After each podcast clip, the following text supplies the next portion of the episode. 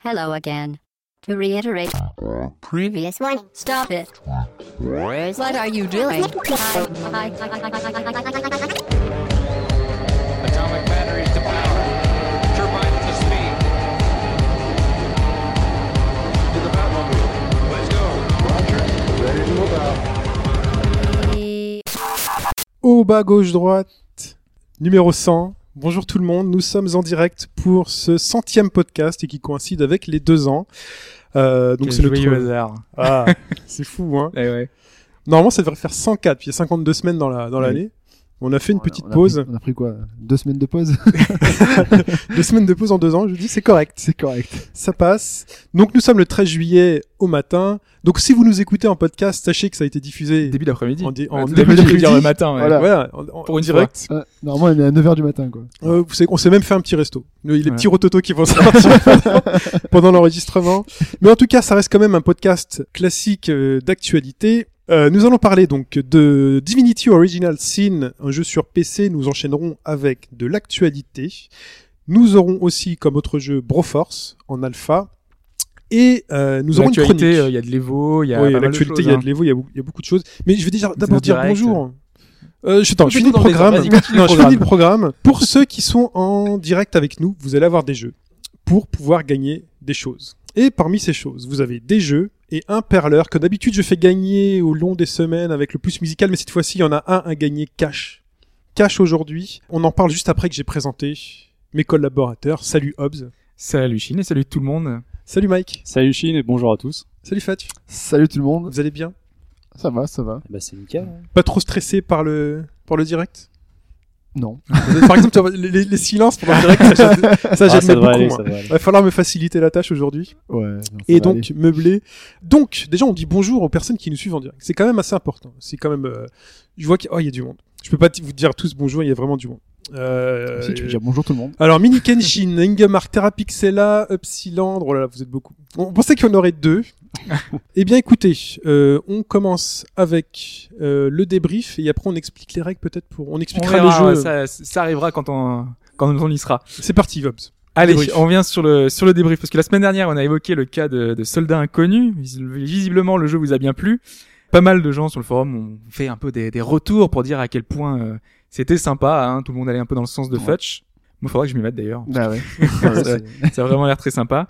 Euh, mais si on y revient, c'est parce qu'on s'était posé la question sur la façon dont la guerre, la grande guerre, était enseignée dans les écoles euh, aujourd'hui et si elle était toujours au programme. Ouais. Donc, vous nous avez répondu que oui, C'est plus était. euh, comme euh, la guerre totale, c'est pas. C'est plus. Enfin, c'est un peu changé de nom, mais ça continue à être. euh, Alors en fait, euh, c'est il y, a un- il y a un chapitre qui reprend la Première Guerre mondiale et la Seconde, qui voilà, qui, qui englobe un peu le tout. Donc c'est Samizo et euh, le professeur Oz de la case rétro qu'on salue au passage, voilà, Oui. qui nous ont dit que c'était étudié en troisième, qui avait encore un second passage en première pour approfondir un peu tout ça. Donc voilà, c'est quand même une guerre qui est pas mal, euh, On la garde quand même. pas ancienne. Ouais. Mais si je voulais revenir là-dessus, c'est pas pour ça parce que y a- voilà, ça c'est anecdotique, c'est pas vraiment dans le, pour le jeu vidéo. C'est aussi pour euh, la réaction de Giovanni, qui est prof, qui nous a fait un retour intéressant à ce sujet sur l'utilisation du jeu dans le cadre des études. Et il nous a dit, en fait, qu'il était possible maintenant pour les enseignants d'utiliser le jeu vidéo, donc pourquoi pas un soldat inconnu, dont on a parlé la semaine dernière, Oui. Comme support de cours dans le cadre de ce qu'ils appellent au collège l'histoire des arts. Mm.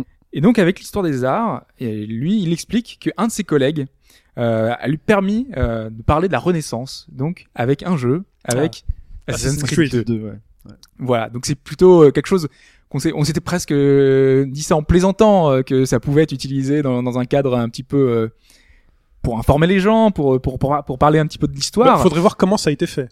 Ah oui, évidemment. Après, peut-être que c'est simplement des photos, des plans. Ouais, mais ça- j'imagine que c'est plus ludique. Ou une donc, visite, euh, ou une visite de Une Venise. visite de Venise, il y avait eu des reportages sur Venise sur, sur France 3 par exemple qui utilisent justement les, les, les images de, de création de d'Assassin's Creed 2 donc euh, oui je pense que c'est plus pour si c'est l'histoire de l'art euh, c'est plutôt bien bien refait dans, dans le jeu.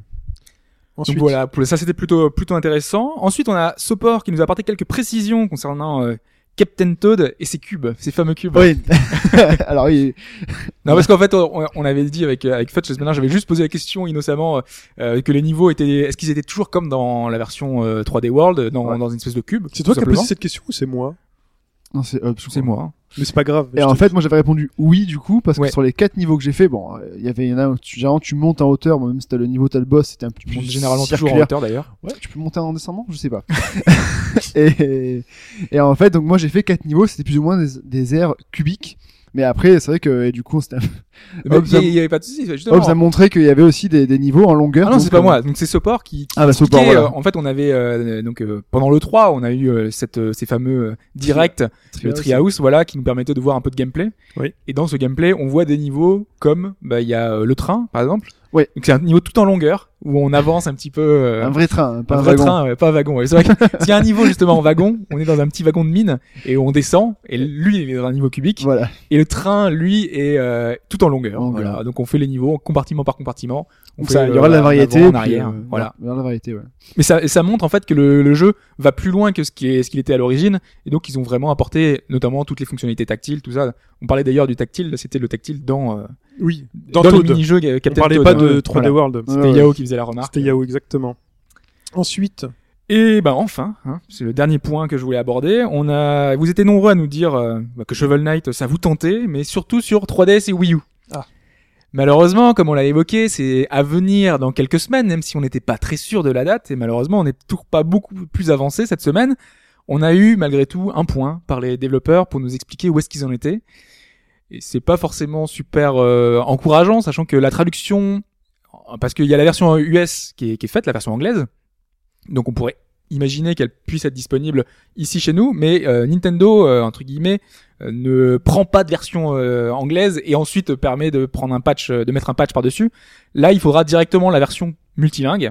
Donc du coup, ils sont obligés d'attendre que toutes les traductions soient faites dans toutes les langues européennes. Merci l'Europe, hein. Donc du coup, bah voilà, le, le- le temps que la traduction complète n'est pas terminée, bah, le jeu n'arrivera pas, sachant qu'en plus derrière il y a une vérification du contenu, euh, pas, enfin européenne, hein, c'est classique hein, pour euh, vérifier, pour le- le- les, les contraintes d'âge, euh, etc. Mm. Donc il y aura encore un peu de temps. euh, Enfin normalement c'est toujours prévu pour cet été, mais euh, mais quand précisément, on ne sait pas. très bien. Y a Yao qui demande si tu vas parler de Freedom Wars. Euh, non. Non, voilà. Vous avez votre ré- réponse. Euh, on continue avec la question? On continue avec la question Alors. The Question. Alors, question un peu particulière, on vous prévient. Voilà. Puisque nous, on va répondre à la question, comme d'habitude. Mais on sera pas les seuls cette fois-ci. C'est ça, parce qu'en fait, d'habitude, je pose la question euh, à mes acolytes, et puis euh, vous derrière, vous essayez de deviner un petit peu, un petit peu tout seul. Sauf que cette fois, vous allez participer. ouais. Donc, comme d'habitude, je vais poser la question. Il y aura quatre réponses. Une des réponses n'est pas bonne. Sauf que chez vous, euh, un indice n'apparaîtrait pas Non. en bas, En bas de votre écran. Hein, et ça, c'est pas, c'est pas possible. C'est pas disponible en audio. Ça, ça marche pas. Non, parce que je- les mecs font les malins, parce qu'ils se disent, ouais, oh, est mauvais. ils sont mauvais. Mais là, on va voir. Là, on est en direct, on va voir de quoi vous êtes capable. Donc, vous allez pouvoir envoyer la réponse à cette question. Donc, vous m'enverrez la réponse à contact@hbgd.fr Par mail. par mail. Ouais, bah, voilà. C-O-N-T-A-C-T. Contact. Exactement. Et si, à la fin du podcast, quand on donne la réponse, vous avez trouvé la bonne réponse, tous les gagnants vont participer à un tirage au sort qui va permettre de gagner des jeux euh, PC et Mac. Parce qu'on avait essayé de- d'imaginer des, des- des choses sur Vita, sur 3DS. Sauf que le PSN ne permet pas euh, D'offrir des des, codes à ses amis. Ouais. Voilà. Donc du coup, c'est pas très pratique. Euh, donc du coup, on a des clés Steam à, à fournir, des, des jeux qui nous ont plu. Enfin, moi particulièrement, euh, j'ai du Shovel Knight, dont on a parlé la semaine dernière, Alors, il y a la liste, je peux donner la liste. On a Shovel Knight, on a Strike Suite Zero, qui était One un Way, jeu, un shoot spatial euh, Ouais. que j'avais bien aimé il y a quelques temps. One Way Heroic. qui est un RPG dont on parlera dans les semaines à venir. Mais si je l'ai mis là, c'est parce qu'il est pas mauvais. C'est, c'est pas un hasard. Fez Bah, Un titre dont on a parlé un petit peu par par Simony. Ah, euh, un classique. Voilà. et Astebreed. Astebreed, voilà. Dont on a déjà parlé. voilà. Aussi, ouais. Exactement le shmup. Donc, il y a cinq jeux à voir, enfin, à gagner. Vous répondez à contact.hbgd.fr pour nous donner, donc, la bonne réponse, celle, donc, le truc qui n'existe pas. On connaît pas l'intitulé de la question, c'est celui qui le truc pas. existe. Pas- Et si vous répondez bien, bah, vous, aurez votre nom sur un petit bout, de- un petit bout de papier qu'on tirera au sort. Euh, on en tirera donc 5, un par Voilà. jeu au sort, et voilà. Et donc, Donc, on vous euh, attribuera un jeu. Vu com- combien vous êtes là, vous avez à peu près une chance sur deux si vous trouvez la bonne réponse. euh, si vous trouvez la bonne réponse. si vous trouvez la bonne réponse. Pas de cadeau, parce que sinon, j'ai envie, j'ai envie de dire, parce que Shovel Knight, moi, on je l'ai on pas. récupère nous les cadeaux. J'aimerais bien, la- j'aimerais bien l'avoir, Shovel Knight. Euh, très bien. Bah écoute, quelle est la question? Alors la question. Une des mécaniques de- du jeu vidéo la plus importante, on va dire, hein, c'est c'est le game over. Ouais. Ce qui va entraîner ce game over, bien souvent, c'est la mort du personnage. Il se trouve que des jeux refusent que l'on meurt ou que notre héros meurt. Le cas le plus connu, c'est Prince of Persia. Euh, à chaque fois que le personnage va tomber dans le vide, on a Elika qui vient nous sauver gentiment, elle nous attrape, hop, elle nous agrippe, et elle nous remet sur la Tout à fait. sur la sur la plateforme. Eh bien, il existe d'autres jeux, d'autres jeux où le héros a une chance de rester en vie avant de mourir, juste avant de mourir, il se passe un truc qui fait que, bah non, on continue, on continue de jouer. Il y a c'est la mort, c'est c'est pas possible.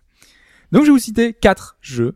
Trois permettent réellement de continuer quand on meurt, et un ne le permet pas. Ce sera donc une réponse collégiale pour vous Ok. a- afin de vous permettre de vous entraider, on sait jamais, pour donner des conseils, et des, et peut-être des indices pour ceux qui nous écoutent, ou peut-être pas du tout. Vont-ils nous suivre? C'est-à-dire qu'il y y, a un jeu Moi, je dis suivez-moi. qui euh, où tu meurs réellement. Quoi. Voilà, quand tu meurs, c'est... il se Sachant passe, que euh, vous étiez pas là en, en off au début, hop, ça dit c'est une question assez difficile. Ah, vous avez le droit d'utiliser Internet, ce que vous Voilà, voulez. euh, Voilà. Shazam. Elle est faite pour ça, la question, vous allez galérer. Alors, première réponse, Ah, réponse A. Je vais te donner simplement les titres. Hein. Donc, la première réponse, c'est Fable 2. D'accord. Deuxième réponse, réponse B. Legacy of Kain, Soul River. Ok. Je note hein, pendant ce temps. Pour m'en souvenir, vas-y. Troisième réponse, réponse C. Prey. Le FPS. Oh là là. Le FPS qui est pré-portal. Ouais. On avait la tête sans dessus dessous. Exactement. Et enfin, dernière réponse, réponse D, Wario Land 1. Ah, je l'ai fait celui-là. J'en ai deux sur quatre. Donc là, il faut trouver Je- celui. j'hésite- entre prêt et. Attendez, il faut préciser. Qui nous fait un vrai game over. Tu, tu, tu, tu Il faut trouver celui qui, voilà, qui Ouais, fait un vrai game over. Oui, mais game over, c'est en gros même dès que tu meurs, quoi. C'est une Exactement. vie, quoi. Tu perds une vie, quoi. Voilà. Voilà. Ouais, tu perds une vie. T'es pas sauvé euh, in extremis au dernier moment. Fable 2, je crois que. Attends, Wario Land, euh, Wario Land, tu tombes dans le trou. euh, tu tombes Non. dans le trou, quoi. Je crois pas que tu meurs. Tu te fais écraser par les. T'avais un moment donné, t'avais des points qui tombaient du, du, du plafond, là, qui t'écrasaient. Alors, Soul River, Ah, c'est- assez traître, ce Soul River. Quand tu meurs, Toi, t'es censé l'avoir fait. hein. Ouais, je les ai fait, ouais. tu vas dans le monde des... J'ai- J'ai fait, j'ai fait 3 jeux sur 4, là. Donc, L'imp- L'imposteur. donc euh, non, non, mais je pense que Soul River, je crois que tu, en fait, dès que tu meurs, tu vas dans le monde des, des âmes et tu, en fait, tu meurs pas réellement, je crois. Est-ce que. Est-ce que, est-ce que quand tu parles de game over, est-ce qu'il y a un, un écran quelconque qui apparaît? Oui. Bon, allez, on va répondre. On répond. Ah, alors, on fait un peu, euh, hein, Oui, oui, mais attends, on répond. C'est des éléments. J'ai pas trop envie de les aider, là, parce que je vois que ça commence à discuter. euh, oh, de toute façon, Faudrait pas je suis pas sûr que ça les aide non plus, ce qu'on dit. Moi, je dis Wario Land. Moi, je dis Wario Land. non, euh, Wario Land, je pense qu'on, non, non, moi, je dis non. Moi, j'hésite entre ça et Fable 2. Bah, on est deux pour Wario Land, alors. Bah, prenez Wario Land, alors, mais. Mon autre track, t'es pas d'accord. De toute façon, tu sais pas lequel c'est, sinon. Moi, j'hésite entre, entre Prey et, Mais- et Fable 2. J'aurais bien un truc, mais deux ça, Fable mais 2, ça pourrait les mettre sur et, la deux, voie. et deux Wario Land. Bon, je le dis quand même, euh, Ouais. parce que Fable 2, on a une, on a une barre de vie. Ouais. C'est ça qui me, qui me gêne en fait. Et alors? Bah, si t'as une barre de vie, elle tombe à zéro, bon bah, game over. Oui, mais euh, est-ce que- après, un oui, mais- checkpoint Tu rapide. dis que t'as pas une fée qui. Non, t'as une préparé- fée, ouais, qui- Je me rappelle plus, pourtant je l'ai fait ça. Oui, ça mais me- bon. On peut appeler Pipo ou pas Non, on appelle personne, on a plus le temps, c'est trop tard. Alors, Bon alors les gars, qu'est-ce que. moi, je dis Wario Land. Donc Fable 2 ou Wario Land. Ou un autre. J'ai- j'ai- Ou près. De toute façon, moi, je dis Moi, Wario Land. hein. On peut dire Fable 2, mais Ouais. dans la tête des gens, ils savent que c'est Wario Land. Tu dirais quoi? J'ai Fable 2. mais Bon, après, Allez, euh, Fable 2. Bah, allez, je vous suis, Fable 2. Mais je suis pas convaincu du tout. Ça, c'est le choix à l'unanimité de nous, Ah le doute. sauf de moi. Eh, Il faut être euh, solidaire. Hein. Tu, tu vas perdre hein, sinon. hein.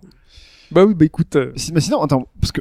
Juste. Mais non, mais c'est bon, on va pas. euh, Alors, on continue. Ah, je crois que c'est Wario Alors, pour répondre, je crois que c'est Wario Land 2. Pour répondre mourir, je crois. pour À la répondre, question. pour répondre à la question, donc c'est contact @bgd.fr. Tout à Voilà. l'heure, on fera. Putain, la clôture à la question fait chier. je crois que c'est je crois que c'est Apparemment, Wario- je crois que c'est faut tirer Wario un Land 2 où tu peux pas mourir. Je crois que le 1 tu peux mourir parce que c'est Super Mario Land 2. Laisse-nous tranquille, Fat, c'est fini. Tu as eu ta chance, moi j'ai donné mon avis, t'as donné le tien. Euh, donc c'est contact, C-O-N-T-A-C-T, hbgd.fr pour nous envoyer la bonne réponse. On dépouillera tout à l'heure, de toute façon on a, on a une séquence enregistrée, on aura le temps, vous en faites pas. On dépouillera et on tirera au sort les 5 jeux et on enchaîne tout de suite que je retrouve mon programme avec Divinity Original Sin.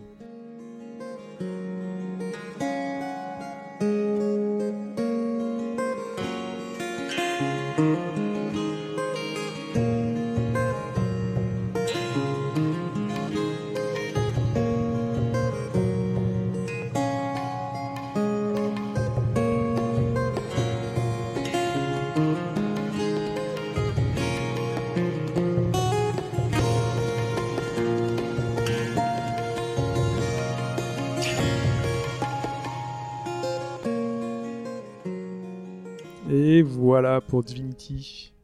C'est une jolie musique en tout cas.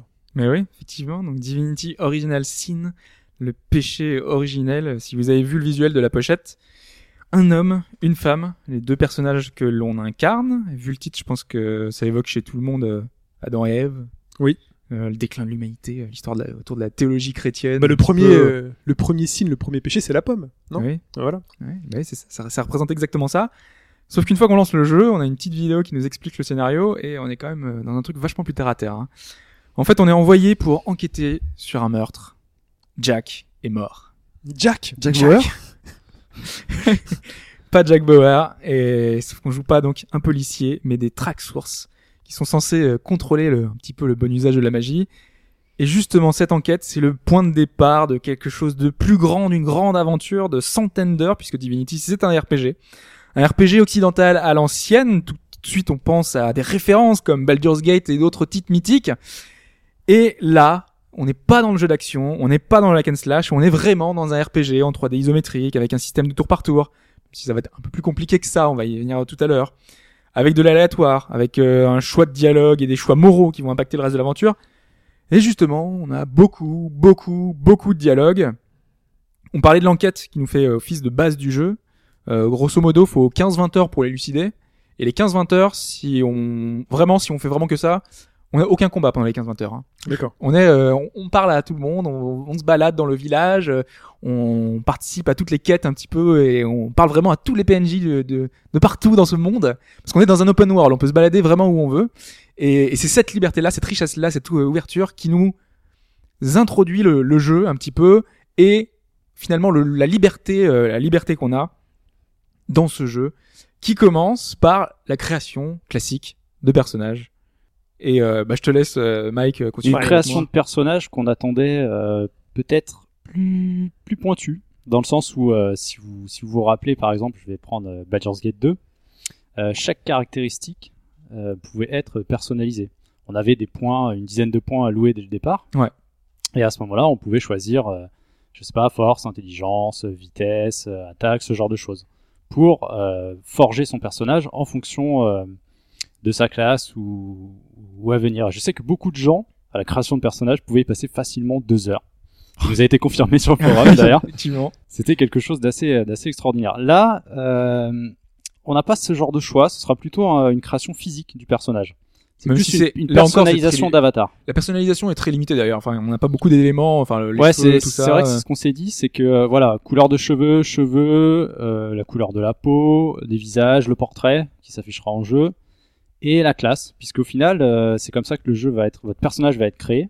En fonction de la classe que vous allez choisir, ça va être un mix de plusieurs compétences et capacités qui vont être vous allouées, enfin qui vont vous être allouées automatiquement. Donc euh, les caractéristiques viendront plus tard avec le passage de niveau. On a quand même quelques quelques petites choses. On a par exemple les, les compétences qu'on peut choisir au début. Moi, j'avais laissé de base euh, à l'origine euh, sur euh, mon perso, donc euh, il avait des caractéristiques d'un archer parce que j'avais fait un, un archer, Euh, et donc il avait certains points euh, pour porter un arc, tout simplement, et il avait des points en crochetage, donc il pouvait euh, crocheter les, les coffres, ouvrir les portes plus facilement, et des points dans d'autres compétences qui me servaient finalement à pas grand chose. Et quand on a donc j'ai relancé le, le jeu pour refaire une, une partie. Et ben t- ces points-là que je trouvais un peu anecdotiques, surtout au début, il vaut mieux mettre un peu plus de, de force pour bien débuter, essayer. Pas, forcément d'ailleurs, hein, mais euh, j'aurais, j'ai pour mon deuxième run entre guillemets, j'ai voulu prendre un personnage un peu plus bourrin dès le début, un peu plus fort parce que le jeu est très difficile. Et ben à ce moment-là, j'ai alloué ces points-là dans autre chose. Donc vraiment, si on veut quand même prendre du temps, il y a aussi euh, toutes les compétences, euh, le, le fait de pouvoir avoir des bonus, malus en fonction de si on n'a pas beaucoup de vie, euh, avoir des, des points de compétences supplémentaires. Il y a, il y a plein de, il y a une feuille de stats quand même assez importante. Euh, C'est pas aussi important que Baldur's Gate, Il y a mais- de l'argent de quoi faire. mais voilà, il y, a- il y a de quoi faire hein, quand même. Euh, si on si on peut maintenant euh, passer euh, au niveau du, du système de combat du coup parce que donc une fois qu'on a passé la création de personnages on rentre dans, dans le vif du sujet le dialogue on va y venir euh, enfin les dialogues et le scénario on va y revenir après mais Si t'as pris un mec balèze, euh, c'est pas pour te promener tranquille, hein. voilà C'est pour se lâcher. donc on a un système de donc euh, de, de tour par tour. Donc euh, quand on a les ennemis sur la map, on arrive, on les croise, euh, on les rencontre en temps réel. On l'a dit, c'était un- une map un peu ouverte. Mhm. Donc on a les ennemis qui arrivent et une fois qu'on les croise, tac, il y a un petit point d'exclamation qui apparaît sur la tête, la Metal Gear ou plein de jeux hein, d'ailleurs, euh, ou Pokémon. Je croise quelqu'un. Pokémon. tintin. Ouais. Et à ce moment-là, duel. Voilà, sans Euh, transition, c'est Sans propre, transition, c'est nickel. en Euh, direct. Ça se fait sur la même map euh, que, que d'habitude. Et donc là, le, le combat s'enclenche, sachant, que- sachant que les autres ennemis, si on en a d'autres qui sont euh, autour, ils peuvent se joindre à la bataille. D'accord. ok. Sans... Sans, sans transition, sans rien, du coup ils arrivent, ils sont, ça fait des renforts pour, euh, parce qu'ils vivent leur vie tranquille, tu les vois à côté pendant que tu fais ton combat, à côté tu vois des ennemis c'est qui comme s'il y avait une sorte de zone invisible dans laquelle tu allais rentrer en mode combat Ouais. en fait. D'accord, ok. Ah ouais, c'est pas intéressant ça. Donc ceux qui sont loin, qui font leur, leur petit chemin, si jamais il peut venir, il peut t'aider ou alors c'est il peut assister. ou être Certains peuvent t'aider, ouais. C'est séparé. c'est vrai. Et alors, Arrêtez, c'est- genre, c'est plutôt pas pratique parce que, euh, par exemple, il y a un- moi j'ai j'ai fait un combat euh, dans une ville, il y a un, un ennemi qui apparaît dans, dans la ville, et à ce moment-là il y a des PNJ euh, qui, qui se baladent, qui sont là, euh, qui, qui viennent t'aider, te, te prêter main forte, sauf qu'ils ont pas d'armes, ils ont rien, ils se battent avec les petits poings, ils tapent comme ça, et ils se font tuer en deux coups. T'es dégoûté pour eux, tu vois, tu te dis en plus je vais pas pouvoir terminer ma quête parce que lui il est mort et il est important, et t'es dégoûté. Mais bon, euh, là tu fais comme ça. C'est hein. à toi de les défendre ensuite. Ouais, ouais. Mais euh, c'est justement une des mécaniques qui va être importante, c'est euh, et qui est présente dans le jeu, c'est le F5 F8. Alors Ah. ça, ouais. Vous Ah, allez- 5 F8, allez-y. c'est les sauvegardes. Bienvenue dans le monde du PC. C'est un classique, voilà, du, du jeu PC en général. Et après, ça, FPS, ça ose se euh, plaindre. Ah, c'est facile quand même, de sauvegarder tout le temps. C'est ce hein. qu'on appelle la sauvegarde rapide et le chargement rapide. Voilà, d'accord. Mais là, c'est très très important, Vous allez mourir souvent, très souvent. très très très Et souvent. pour plusieurs raisons et pas que le système de combat, mais on expliquera ça un peu plus tard. Ouais, bah oui. Enfin, même, on va prendre un exemple euh, concret. euh, euh, à un moment, euh, on- donc on a des, on peut récupérer plein d'objets, hein, des pioches, des pelles, tout ça. Donc on peut creuser, on peut, euh, enfin, récupérer du minerai. Il y a toute une partie artisanat, euh, enfin, qui est disponible. Et ben, des moments, il y a des endroits où tu peux creuser justement. Et des fois, tu tombes pas sur du minerai, tu tombes pas sur un trésor, C'est un monstre. tu tombes peux sur une bombe sur une bombe. D'accord, Ah, sympa. et tu meurs Ah bah, du premier coup, en un coup, comme ça. Ça, Ça fait, ça fait deux heures que tu joues, tu viens de Ça fait deux heures partie. du jeu, t'as Ça- pas sauvegardé, t'es Mais Certains diront que ça arrive souvent en Normandie. Excusez-moi. pour- On espère que personne dans votre famille n'est mort en creusant et en trouvant nos. Mais, mais voilà, ce, ce Y a- petit côté-là. Y a pas de, y a pas de checkpoint, y a pas de. Alors, tu as, tu as un système de sauvegarde rapide que tu peux euh, au choix activer ou non. Généralement, il se met en place avant un combat très important. D'accord. Donc en fait, en gros, Mais euh, tu peux avoir joué 2-3 heures euh, et les perdre d'un coup. quoi. oui, donc en gros à la base, plus ou moins, c'est pensé pour qu'on en, qu'on utilise F5, Mais F8 quoi. C'est, il y a une fonction, enfin, moi je trouve que ça a une fonction en fait, c'est die and retry. Au fur et à mesure, on va, on va apprendre, on va se dire, là je sais pas ce qu'il y a derrière la barrière, F5. Oui, c'est un bah, peu ça. Ça te pousse à faire ça du coup. Après, Voilà. vu que si tu perds 3 heures de jeu, euh, tu Mais en même temps, c'est pas problématique parce que les combats sont assez euh, rotors. euh, ils vont demander De de. toute façon, ouais, un, un combat, enfin, à partir d'un, moment dans le jeu, les combats, vous allez les refaire au moins deux ou trois fois, à moins que vous soyez des boss en stratégie. Ouais, vous ayez vraiment prêt. Parce que là, le jeu va te demander d'être prêt euh, avant le combat, mais vraiment, t'as as bien passé du temps à aller euh, modifier ton équipement de façon à être vraiment euh, au top, quoi. T'as as vraiment, euh, t'as étudié chaque euh, chaque truc, chaque stat.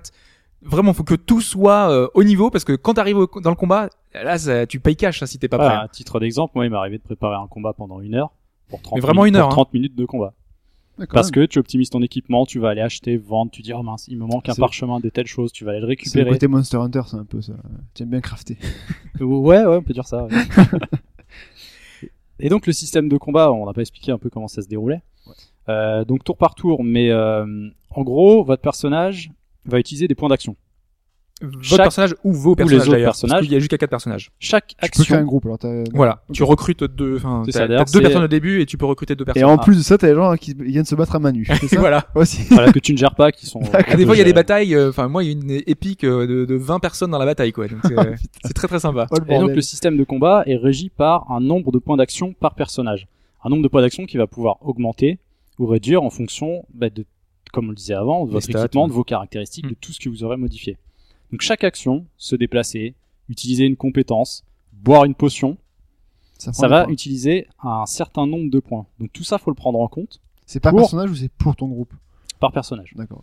Parce que chaque personnage a un nombre de points différents En en fonction ouais. voilà, de, de ses stats et de son équipement. Ok. Euh, ton gros bourrin, il pourra avoir 8 points. Ton archer va en avoir 12. Donc euh, voilà, euh, ce sont des choses à gérer, euh, à gérer soi-même. Donc chaque point d'action va être utilisé comme ça. À vous de bien calculer vos actions, justement vos déplacements. Des déplacements qui peuvent être modulés. C'est-à-dire que, par exemple, un point d'action va être représenté par 2 mètres sur la carte. C'est indiqué. hein. Le- la valeur est indiquée. Mais ça aussi, c'est modifiable. Un point d'action, plus tard, pourra vous permettre de déplacer sur 3 mètres. Donc, Exactement. économiser des points d'action pour parcourir plus de distance. Donc en fait, te déplacer, ça compte des points. Ouais. c'est euh, Quasiment gros- tout ce que tu vas faire. Ouais, c'est pas du tour par tour à la FF, quoi. C'est du tour par tour, plus ou moins. peu, euh, un tour par tactical, personnage légèrement, si quoi. tu veux, ouais. Ok, d'accord. En sachant que tu peux quand même, si euh, une compétence euh, est inutilisable parce que tu n'as plus assez de points d'action, passer le tour de ton personnage. Ils vont alors être euh, sauvegardés et tu vas les utiliser pour le tour d'après. D'accord. Donc Et ça c'est la base. Tu, tu les récupères ou pas?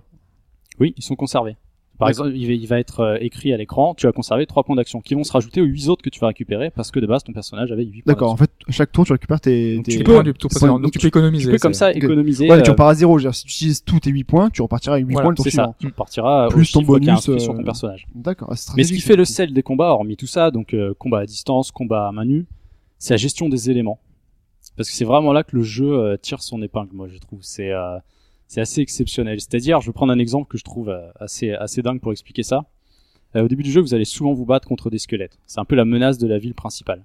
Il y a plusieurs squelettes, des gros, des petits, euh, des archers, ce genre de choses. on a besoin de diversité. Et il y en a un. Et il y en a un, tout petit, avec une grosse tête, qui a une bombe dans le dos. Son but, ça va être de vous rentrer dedans directement et d'exploser C'est les instantanément. kamikazes. hein. Ouais, Ce sont des petits squelettes Ah kamikazes. bon À ce moment-là, il y a une parade toute simple qu'on découvre au fur et à mesure, euh, par exemple euh, au fur et à mesure euh, de vos morts, par exemple.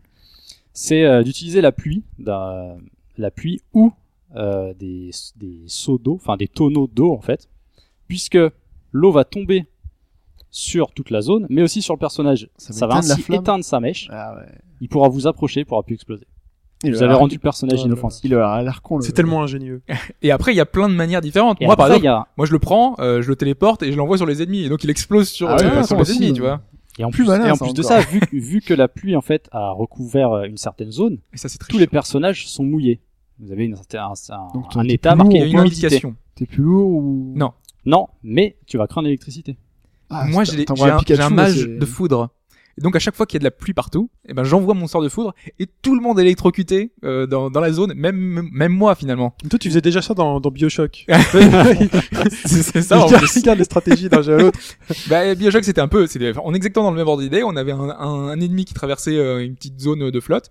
Tu me faisais Ouais. l'électricité, hop, il est électrocuté. Bah là, c'est pareil. Tu joues sur les éléments. Tu joues un petit peu sur euh, sur cette idée, un petit peu des, des forces et puissances de chaque ennemi, et tu peux combiner ça et ça donne des combats super intéressants, sachant qu'aussi qu'on a les interactions avec le décor. Euh, Il y a euh, bah, euh, de, de- des caisses, il y a plein de choses qu'on peut. Ouais, D'ailleurs, la majorité des combats peuvent euh, en quelque sorte être un mini puzzle. Ouais. Puisque certains tonneaux sont placés à des endroits stratégiques, il suffit de tirer au bon endroit, tu vas éliminer la moitié des monstres sur la carte. D'accord. Voilà. Et tous les tous les euh, tous les objets qui sont sur le terrain, euh, faudra y prendre en compte parce que par exemple un archer, s'il est caché derrière une caisse, il pourra pas tirer quoi. Donc il faudra qu'il contourne la caisse et qu'il tire. Mais ça lui prend des points d'action et en plus il va être à découvert donc il va se faire fracasser. Donc Ouais, il y, a- il y a c'est- une petite dimension qui est assez intéressante et voilà. Mais euh, ce qui est intéressant aussi, c'est un peu ce qui fait le sel des RPG de ce style, c'est qu'on n'est pas obligé de faire le combat. C'est c'est un petit peu euh, c'est ça qui est génial, c'est que grâce à notre élocution, grâce à notre intelligence, on peut euh, être suffisamment fort pour soit charmer, soit intimider, soit euh, je sais plus quelle est la dernière euh, dernière option. C'est raisonné. Raisonner un adversaire. Genre un squelette, tu peux lui parler. en fait, c'est un peu comme ce qu'on entend. euh, Enfin, on racontait ça sur Fallout. Moi, j'ai pas joué à Fallout, mais il paraît que c'est à peu près le même. euh, D'ailleurs, Dans c'est. quasiment euh, tous les, les RPG de ce style. D'ailleurs, Gabora fait cette remarque-là. Est-ce qu'elle est vraie? Euh, Nous dit, c'est un système de points à la Fallout, mais avec une difficulté x 200. c'est c'est vrai qu'il est très très difficile. hein. Il, est, il est vraiment difficile. ouais. Mais, mais en tout cas, ça, ça nous donne goût justement à bien préparer ces combats, à essayer vraiment de d'arriver euh, prêt, ou alors de les éviter ces combats. Donc en utilisant, euh, donc quand on dialogue avec un personnage, on va devoir avoir des petites options de dialogue. Sauf qu'on est dans un RPG, euh, un RPG euh, un, un peu le côté jeu de rôle. Euh, autrefois, on aurait eu un lancer de dés, sauf que là, on n'a pas un lancer de dés, on a un pierre papier ciseaux. Donc euh, une fois qu'on a fait, euh, je veux te convaincre de de ça, eh ben on fait notre pierre papier ciseaux. Comme dans Conquête Street Space. Et donc on va on va avoir on va devoir essayer de faire mieux que l'adversaire. Et euh, suivant euh, notre nos points de compétence hein, on, peut- on aura plus ou moins de facilité à, à gagner le pierre papier ciseaux sachant que les adversaires ont un petit peu une IA euh, un peu parfois ils sont très bêtes ils mettent toujours la même chose. Donc du coup c'est facile. D'autres sont beaucoup plus intelligents. Ils, ils doutent Ils de ce que tu vas euh, ce que tu vas mettre. Donc euh, il faut prévoir le coup suivant de ce qui se va mettre des fois c'est très très euh, Moi, c'est un système difficile. que je trouve assez, euh, assez débile en fait. Non, mais parce qu'il y a certains passages, si tu, C'est si tu rates hein. ta persuasion, ouais, mais justement, c'est qu'en fait, tu as cette possibilité en fonction de- du nombre de, de, de points que tu as dans les stats que tu aies choisi charmer, raisonner ou intimider. Mhm. Mais si tu fais espace pour passer euh, directement le, cette petite phase de jeu, c'est un jet de dés standard en fait. Ouais. Et là, bah, pareil, c'est de l'aléatoire. Mais, Donc mais ça a toujours été comme ça, donc euh, moi ça me gêne pas, de- ça me gêne pas du tout quoi. Ah, je sais pas, moi, ce mini-jeu sur lequel tu n'as pas de contrôle, ça m'embête en fait. Toi, t'aimais pas les livres dont Mais t'étais le héros. c'est ça, ouais. Tu, tu fais si, un, tu fais ça. un jeu de rôle. Mais toi, tu faisais ça sans, sans jeter le dé. Je Mais non, on dit que j'ai gagné. le- Moi, je faisais pareil. Mais je me Non, rappelle, mais t'en veux pas, c'est pas une Non, critique. non. Moi, je faisais pareil. Moi, je dis, on dit que j'ai gagné le crayon, Voilà. le crayon avec les six faces. Ouais, voilà. Je sais pas, moi, je le trouve mal intégré dans ce jeu en fait. Moi je trouve que ça passe très bien. Sur la pas pas un coopération, souci, je trouve ça intéressant, mais pas, mais pas face à des, à des personnages. euh, Ouais, parce qu'on Moi, peut- ça me gêne. En fait, on a des interactions parfois entre personnages, sachant que le jeu, une des particularités du jeu, c'est qu'on peut le faire en coop. Donc on s'était fait une petite partie euh, justement avec Je Mike combien euh, tu peux? 4 à deux. C'est c'est deux personnages, c'est les deux héros, euh, donc euh, Roderick et Scarlett, et euh, donc tu peux incarner euh, les deux, sachant que tu peux Et faire aussi deux. deux Voilà, et chacun peut ensuite contrôler le, le deuxième personnage, puisque c'est quatre deux maximum. femmes comme tu veux, tu vois. voilà. Mais euh, mais l'idée voilà, c'est d'avoir deux personnages qu'on peut contrôler et ces personnages ont des interactions et parfois ils doivent faire des choix. Et euh, bah, il y aura un dialogue avec un PNJ et il va nous dire moi je par exemple je suis pragmatique donc je je suis quelqu'un ou alors plutôt de de- d'entreprenant donc tu vas lui dire quelque chose et l'autre tu vas dire ah ben non on devrait faire ça de- d'une autre manière Mhm. et à ce moment-là il y a un petit duel qui se met en place il y a un pierre papier ciseaux et celui qui gagne a, la, a le dernier mot finalement ce côté là est très très sympa euh, justement ça apporte un petit peu de sel Oui. malgré tout nous on l'a fait tous les deux en solo euh, chacun de notre côté j'imagine pas le bordel que ça aurait été En, so- euh, en fait, en solo, euh, ça n'a pas. Enfin, moi, c'est un système que je trouve qui n'a pas beaucoup d'intérêt. ouais Puisque grand c'est toi qui vas faire discuter tes deux personnages. sauf si t'es schizophrénique et tu euh, Voilà. arrives à, gérer deux côtés opposés un petit peu Donc si le tu vas seul, le seul intérêt en solo, c'est d'essayer de prévoir euh, les bonus que ça va vous donner, puisque euh, les réponses, en fonction de vos réponses, ça va être euh, pragmatique, altruiste, romantique des fois même. Et des- ça, c'est les caractéristiques bonus en plus de toutes vos stats actuelles. Et l'histoire est la même en coop oui c'est exactement la même chose c'est vraiment le même jeu que le tu même fais en coop Ouais, Euh, Par exemple, ça. Hobbs peut se retrouver dans une zone de combat, il est tout seul. Moi, Ouais. je suis en train de parler à des PNJ. Oh le lâche. Ouais, parce que justement, c'est ça qui est entre guillemets qui est pratique en coop, c'est que le jeu va être quasiment deux fois plus rapide parce que on peut chacun de notre côté continuer l'aventure. euh, Surtout que là, on, on Et tu parles à plus de PNJ, euh, enfin rapidement, vu que vous êtes deux, voilà, euh, tu, tu fais la moitié de la ville. Un, euh, moi je m'occupe Ouais. de l'est, toi tu fais l'ouest, et on, on, on se, on se débrouille comme ça. Sachant qu'on a les résumés entre guillemets des dialogues que les dialogues importants, on a un journal qui se met à jour quand euh, il y a des décisions importantes qui ont été prises, donc on est au courant de ce qu'a fait l'autre, même si c'est pas euh, suffisamment clair pour pouvoir tout suivre, parce que chaque PNJ dans la ville euh, parle, ils ont des dialogues un petit peu tu n'as pas aléatoires. de, de points en fait. Tu n'as pas de repérage sur ta carte principalement. Tu as certains bâtiments, mais il faut que tu te souviennes ce qu'il y a dans ces bâtiments. C'est vraiment à l'ancienne. Il y a des coins qui sont des, des points du jeu qui sont vraiment à l'ancienne. papier, crayon. C'est un peu Euh. ça. Mais oui, oui, mais il y a des moments, moi, c'est ce que j'ai fait. J'ai même pris mon téléphone, j'ai pris un truc en photo, je me suis dit, ok, je sens qu'il y a un dialogue qui va essayer de m'avoir juste après. j'ai ressorti la photo, je fais, ok, le dialogue, c'est ça, ça et ça. D'accord. Mais donc ça c'est juste les 20 premières heures de jeu, t'es dans la première ville, tu te balades, tu tu t'expliques avec un peu tout le monde, tu tu as les dialogues. Donc Mais après- t'as 20 heures sans combat quasiment. C'est- C'est- allez, c'est- c'est quasiment ça. Bon après tu tu découvres un peu la, le, Il y a, les il y a des jeux, il y a des jeux qui ont été taillés pour ça. Ah oui. euh, Mais bon. Et c'est pour ça que c'est c'est très rude. Hein. Il y a des gens qui abandonnent très vite parce que ils savent, ils, ils sont là juste à parler, ils savent pas trop quoi faire. On n'est pas pris par la main. Tu sais pas. euh, tu vois, t'as ta quête. On te dit d'aller élucider le meurtre. Tu sais pas à qui tu dois parler. Bah tu parles avec tout le monde. Bah et t'es obligé de faire ça. Et t'es obligé d'avoir des choix logiques, des trucs logiques. Tu fais bon alors le gars est mort. Qu'est-ce que je fais? Bah je vais voir euh, à la morgue. Peut-être qu'il va, m- on va pouvoir en apprendre plus sur le corps. Tu vas voir telle personne. Et t'es obligé de faire ces raisonnements toi-même. Et c'est ça qui est intéressant parce que t'as as le vrai raisonnement que ferait le héros. Alors que dans les autres jeux, on te le fait à la place. On te dit, oui, va voir tel personnage là parce qu'il va peut-être pouvoir te dire ça. Et ce raisonnement-là, c'est toi qui le fais. C'est ça, ça, c'est intéressant. Après, donc, on a toutes les phases en dehors de la ville avec des donjons et des trucs. Ça, c'est les phases qui, moi, qui m'ennuient un peu plus. C'est les phases euh, d'énigmes entre guillemets qui sont vraiment très très difficiles. Euh, très difficiles parce que on est quasiment à la limite du point and click. On a par exemple un donjon et on a une énigme. Allez, on imagine, c'est Tomb Raider. Il va falloir rentrer, il faut ouvrir euh, la grande porte principale pour rentrer dans le temple, un temple maya.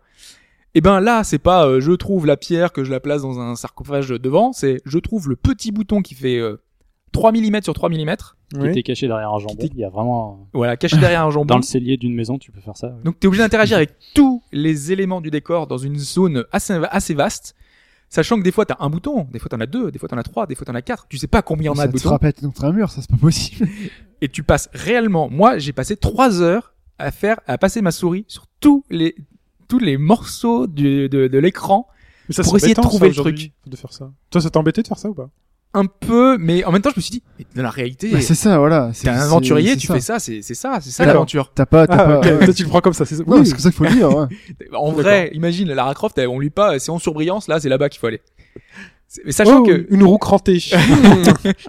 Où doit-elle aller? Sachant que si t'es entre guillemets, euh, si t'as monté tes stats pour avoir de la perception, certains éléments sont en surbrillance parce que le gars il est super intelligent, il fait ah tiens il y a un truc là-bas, donc le le le le, pied- le, le levier va être en surbrillance.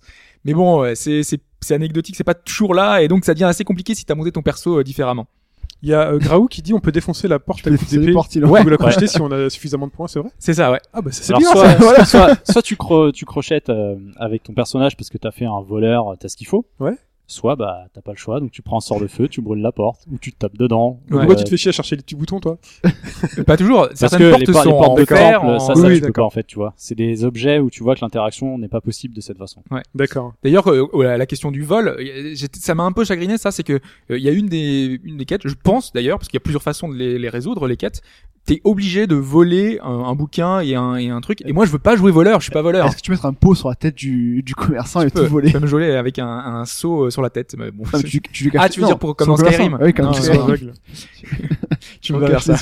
Ensuite, Euh, ensuite, bah, on a, enfin, enfin, on va, on va terminer un petit peu. On a les problèmes, un petit peu des problèmes d'inter- d'interface, moi je trouve. Euh, par exemple, on veut Ouais. euh, réparer l'équipement de, de nos quatre personnages. Pour réparer, chacun, euh, donc ça nous coûte des sous, hein, si on va chez le marchand. Chaque personnage doit avoir des sous. Donc t'es obligé de répartir euh, de la- de ton, ta, ta bourse pour chaque personnage. C'est Ouais. logique, mais Oui, voilà. guillemets, en Ah, fait, mais du tu coup, vois, tu prends du là temps. où c'est un problème, c'est que ça peut pas être fait dans la fenêtre euh, de Oui. transaction. C'est qu'il faut quitter la fenêtre, faire ça dans ton inventaire et retourner dans la transaction. Faut que tu comptes combien tu dois mettre d'argent, etc. Voilà, c'est ça. c'est- Et t'as pas un bouton tout réparer. C'est chaque partie de ton équipement. Donc euh, ton bras, ton gant, ton machin, ton truc. Ah, d'accord, ok, ouais, ça c'est un peu. euh, Et c'est, ça devient très compliqué de gérer tout ça. C'est assez lourd. Il y a le, le- la gestion d'inventaire aussi qui est assez moyenne.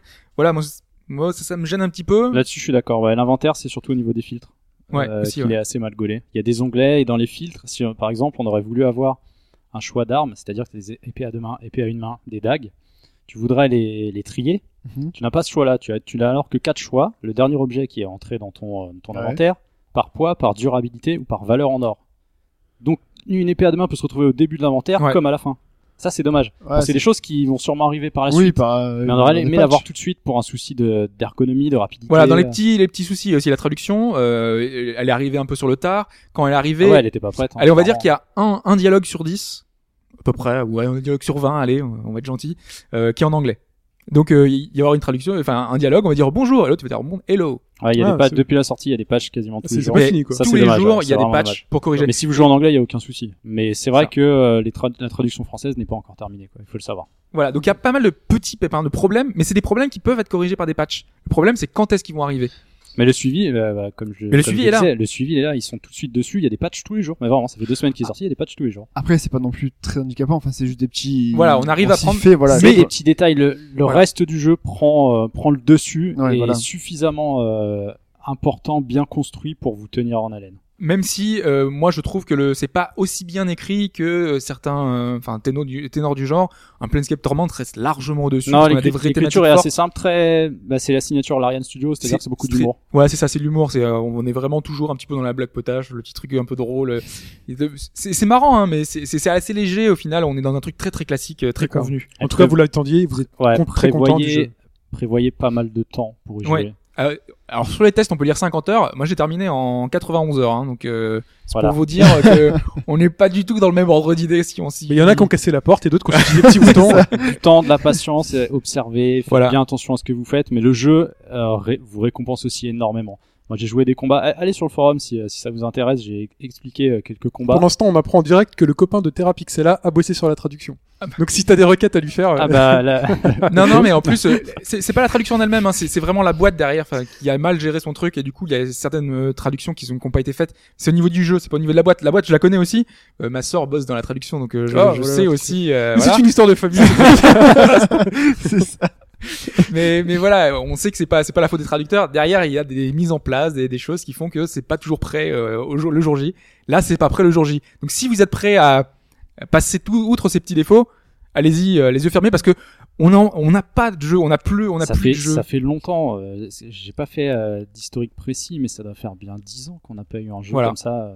Euh. aussi ambitieux entre guillemets dans le dans, dans la façon d'approcher le, dans le ce, jeu vidéo. dans voilà, ce genre-là genre. aussi, dans ce genre-là. Sachant euh, que maintenant il y en a d'autres qui vont arriver. Hein, donc, euh, et ouais, grâce à l'essor de Kickstarter notamment l'année prochaine, Mm. c'est le retour de ce genre de titre. avec Très les. Wasteland. Donc oui, euh, euh, Moi, je bien. dis euh, un grand oui. moins oui un peu moins grand. J'ai dit mais oui, j'achète. Je prends l'accent québécois quand je dis ça. C'est un grand oui. Euh, très bien. Ben, on continue. On continue avec l'actualité.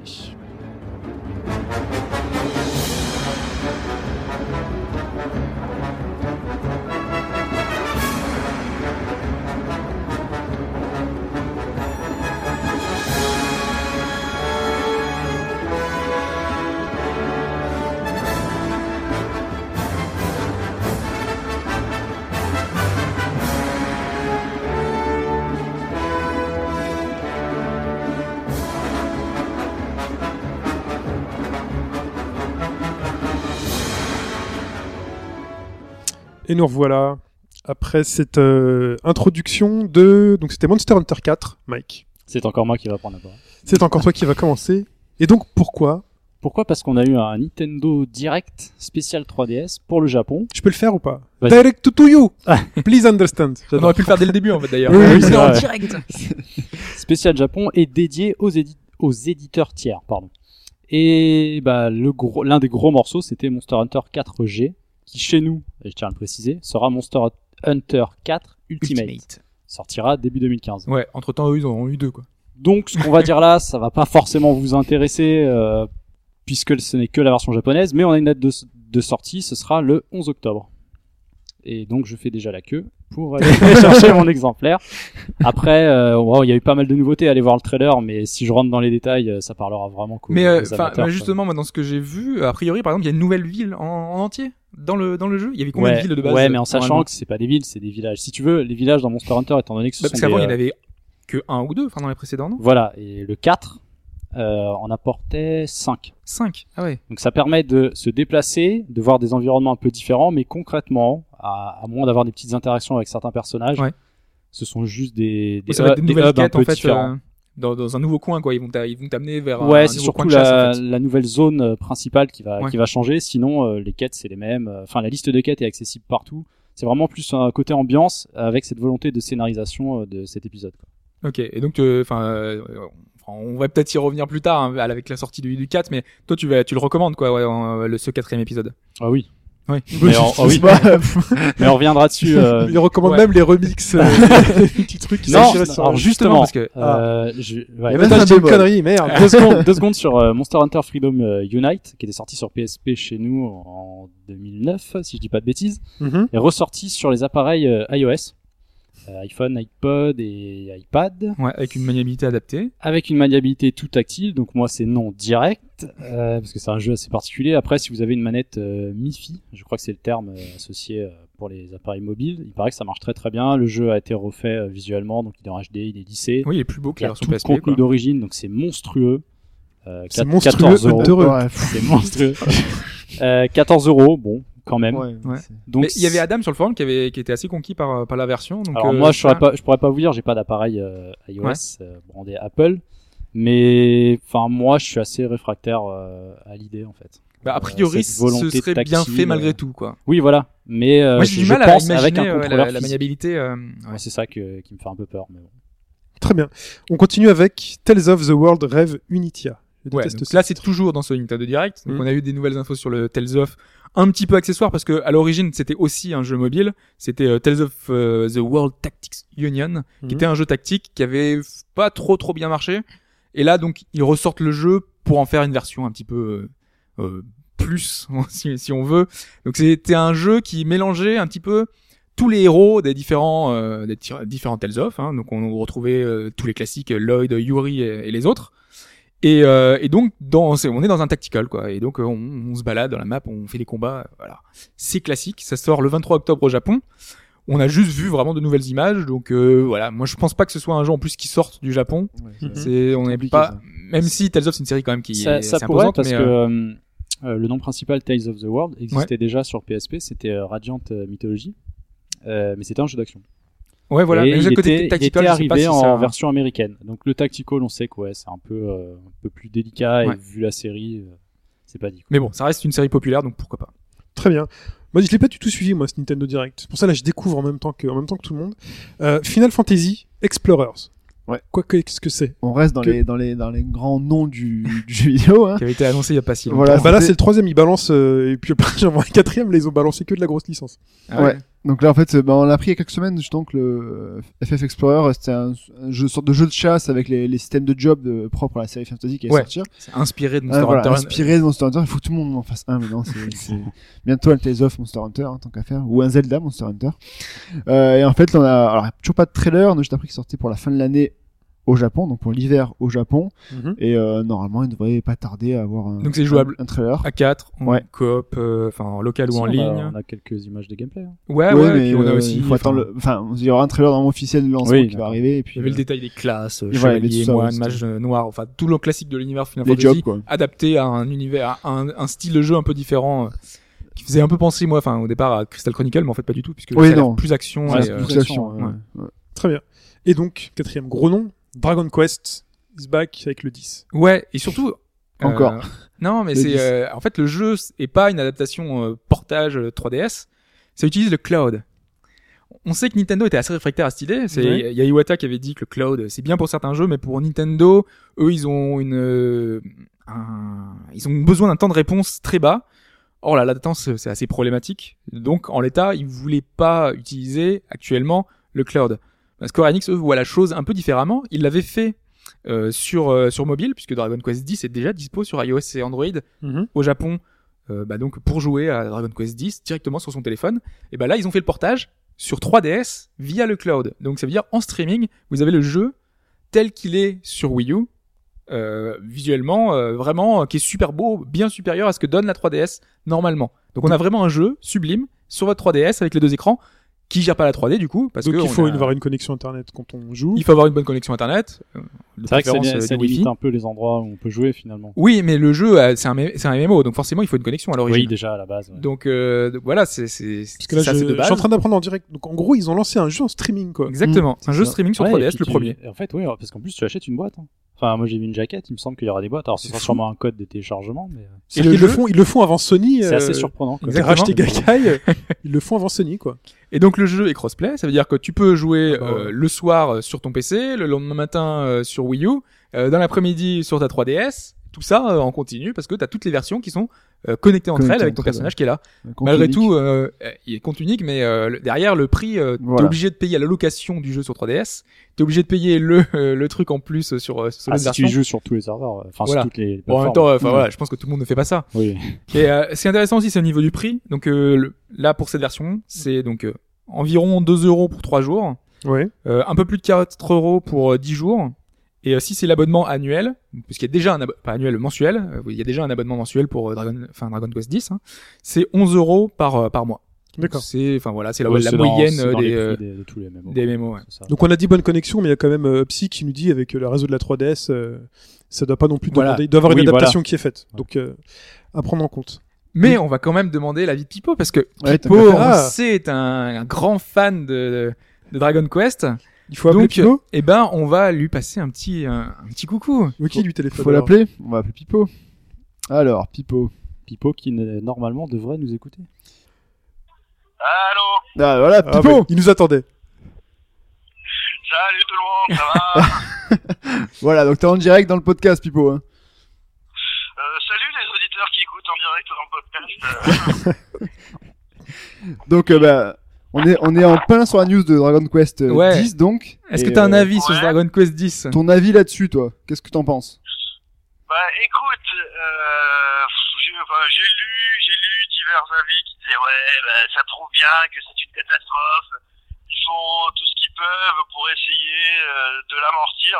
Mais euh, pff, enfin, j'ai lu, j'ai j'ai lu les chiffres. Ils ont un million de, enfin, ils ont un million de, de jeux vendus et ils ont genre deux ou trois cent mille personnes qui payent euh, au mois. 300 000, c'est ça, ouais. 300 000 actifs en mars. Ouais. Donc, euh, Donc, et qui euh, payent 11 euros par mois, donc euh, ça va, ils, ils se font des sous quand même Ouais, avec. il y, Hein. y a moyen de faire de l'argent là. hein. Ouais, ils font, ils font des sauts. Bon, après, euh, le mettre sur. Enfin, les vidéos que j'ai vues, ça tournait pas trop mal sur 3DS. Donc, je me dis que c'est pas une mauvaise idée? Euh, sinon, bah, le problème, c'est toujours le même. Hein, c'est que autant, je sais que sur PC c'est facile de passer par-dessus tu sais, les limitations de, de d'IP japonaise, mais tu fais comment avec une 3DS Tu peux pas euh, Voilà, donc euh, la 3DS, à mon avis, ça reste euh, marché interne japonais. Si, si, tu peux, Pipo. D'ailleurs, il y a justement, en ce moment, là, il y a, il y a une distribution de, sur Pokémon XY de Dracofeu en Angleterre. Et en contournant Ouais. avec ton proxy, euh, Oui, tu oui, peux oui. dire que t'es en Angleterre et tu peux récupérer le Dracofeu euh, anglais. Donc il y a moyen de gruger, Ah. tu vois, même sur 3DS. D'accord. Mais oui, ça reste bah, interne à l'Europe. Donc euh, je pense que y a, enfin, c'est quand même vachement plus difficile. hein. C'est, c'est sûr et certain. Je vais ressortir, euh, vais ressortir ma, je vais ressortir ma, ma 3DS Jap. Hein. Ouais, ouais. Attention, il est pareil, il a tout. Il a tout. Il a tous les pays. Mais mais sur le côté euh, online, toi, enfin, enfin, c'est quand même un jeu qui est qui est qui est bien adapté pour le pour ce profil. Le Dragon Quest 9 était un peu dans cet esprit-là de, de en ligne. euh, on retrouve un peu ce côté-là maintenant sur 3DS. Ouais, mais alors tu sais, c'est ça qui, euh, enfin, bon, je sais que sur le forum il y a Guizou en ce moment qui découvre Dragon Quest 9, et j'ai, euh, j'ai un autre copain euh, qui euh, découvre en ce moment Dragon Quest 9 et qui, euh, bah, euh, j'ai, j'ai commencé à lui expliquer le, le concept du online euh, avec Dragon Quest 9, Ouais. et il me dit mais a priori du coup c'est pas possible de le finir le jeu. Bah ouais, ça, ça rajoute une durée de vie folle. Hein. Ouais. Grosso, grosso modo, c'est ça. Alors après, je connais pas exactement la scénarisation et comment c'est géré Dragon Quest X, parce que j'avoue que j'ai pas eu trop eu le temps de m'y pencher. Mais euh, bah, peut-être que l'idée qu'ils annoncent, parce que tout le monde gueule parce qu'ils annoncent pas Dragon Quest 11 et compagnie, c'est que peut-être qu'à partir de Dragon Quest 10, ils vont créer une espèce de plateforme infinie. Et comme graphiquement, je pense qu'ils n'ont pas besoin de développer beaucoup plus d'autres choses, ils peuvent utiliser Dragon Quest 10 pour être, bah, pas le dernier Dragon Quest, mais passer des années et des années dessus avant de décider de faire autre chose. Comme quoi. à World of Warcraft. prennent- Ouais, c'est ton Ultima à toi, ton Ultima online à toi, Hmm. avec des extensions euh, chaque année. Bah voilà, tu vois, s'ils prennent une, s'ils prennent le modèle de, de Final Fantasy XI qui tourne encore aujourd'hui, Ça tourne très bien. Ouais. ils peuvent, euh, ils peuvent décider de- d'y passer des siècles. hein. Moi, je connais pas mal de gens qui passent encore des dizaines et des dizaines de- d'heures chaque mois sur euh, Final Fantasy XI. Hein, donc, euh, Très bien. Eh bien, écoute, mais voilà. on peut dire merci Pipo. Là, s'il continue à trop parler, on peut lui raccrocher au nez. c'est pratique. Est-ce que tu nous écoutes au moins, Pipo, là? T'as le temps de nous écouter en direct ou pas? Bah, je peux pas vous écouter en direct. En fait, euh, si tu Ouais, veux, bon. je suis un petit peu euh, au bout du bout du bout de la Corse actuellement. Il est paumé dans le maquis. Et, euh, et Il a que- je, il a- je suis sur la plage. Je vous enverrai, euh, je vous enverrai, euh, j'enverrai un, un MMS à l'un d'entre vous, comme ça, si vous voulez le mettre en live sur, euh, soit sur Twitter, ou encore je, je me prends une photo que j'essaierai d'envoyer moi-même en live sur Twitter. je, vous montrerai, je vous montrerai un petit peu d'où je, je vous parle de choses aussi importantes que. Bah écoute, merci Pipo. Bah, profite bien alors, On c'est se bon. dit à bientôt. Bah, écoute, euh, amusez-vous à la limite, rappelez s'il y a besoin, hein, toujours dire. Non, c'est bon, ça ira. merci. À plus, Eh, ciao. Ciao. Très bien. Écoutez, ça lui fait plaisir d'entendre Pipo. Ça fait longtemps qu'on l'avait pas Ah, eu. c'était pour le clin d'œil, hein, c'est le podcast Voilà. 100, il fallait que... Fallait un qu'il soit là quand même. Euh, on continue avec euh, rapidement avec ce Nintendo Direct avec euh, Des Ken- petites brèves finalement. voilà Kenka Bancho. Ouais, une annonce euh, ultra furtive. On a eu, euh, je crois que c'est le producteur euh, de la série. Il a, il, il- on sait pas trop ce qu'il a dit, mais euh, il y a eu 15 secondes d'un nouveau Kenka Bancho. Même pas 15 Qu'est-ce que c'est. Kenka Bancho? Kenka Bancho, c'est un, on va dire, que c'est un petit RPG action Ouais. mettant en scène les Bossozoku. Donc, Euh, tu sais, vois, clans GTO. de- Voilà.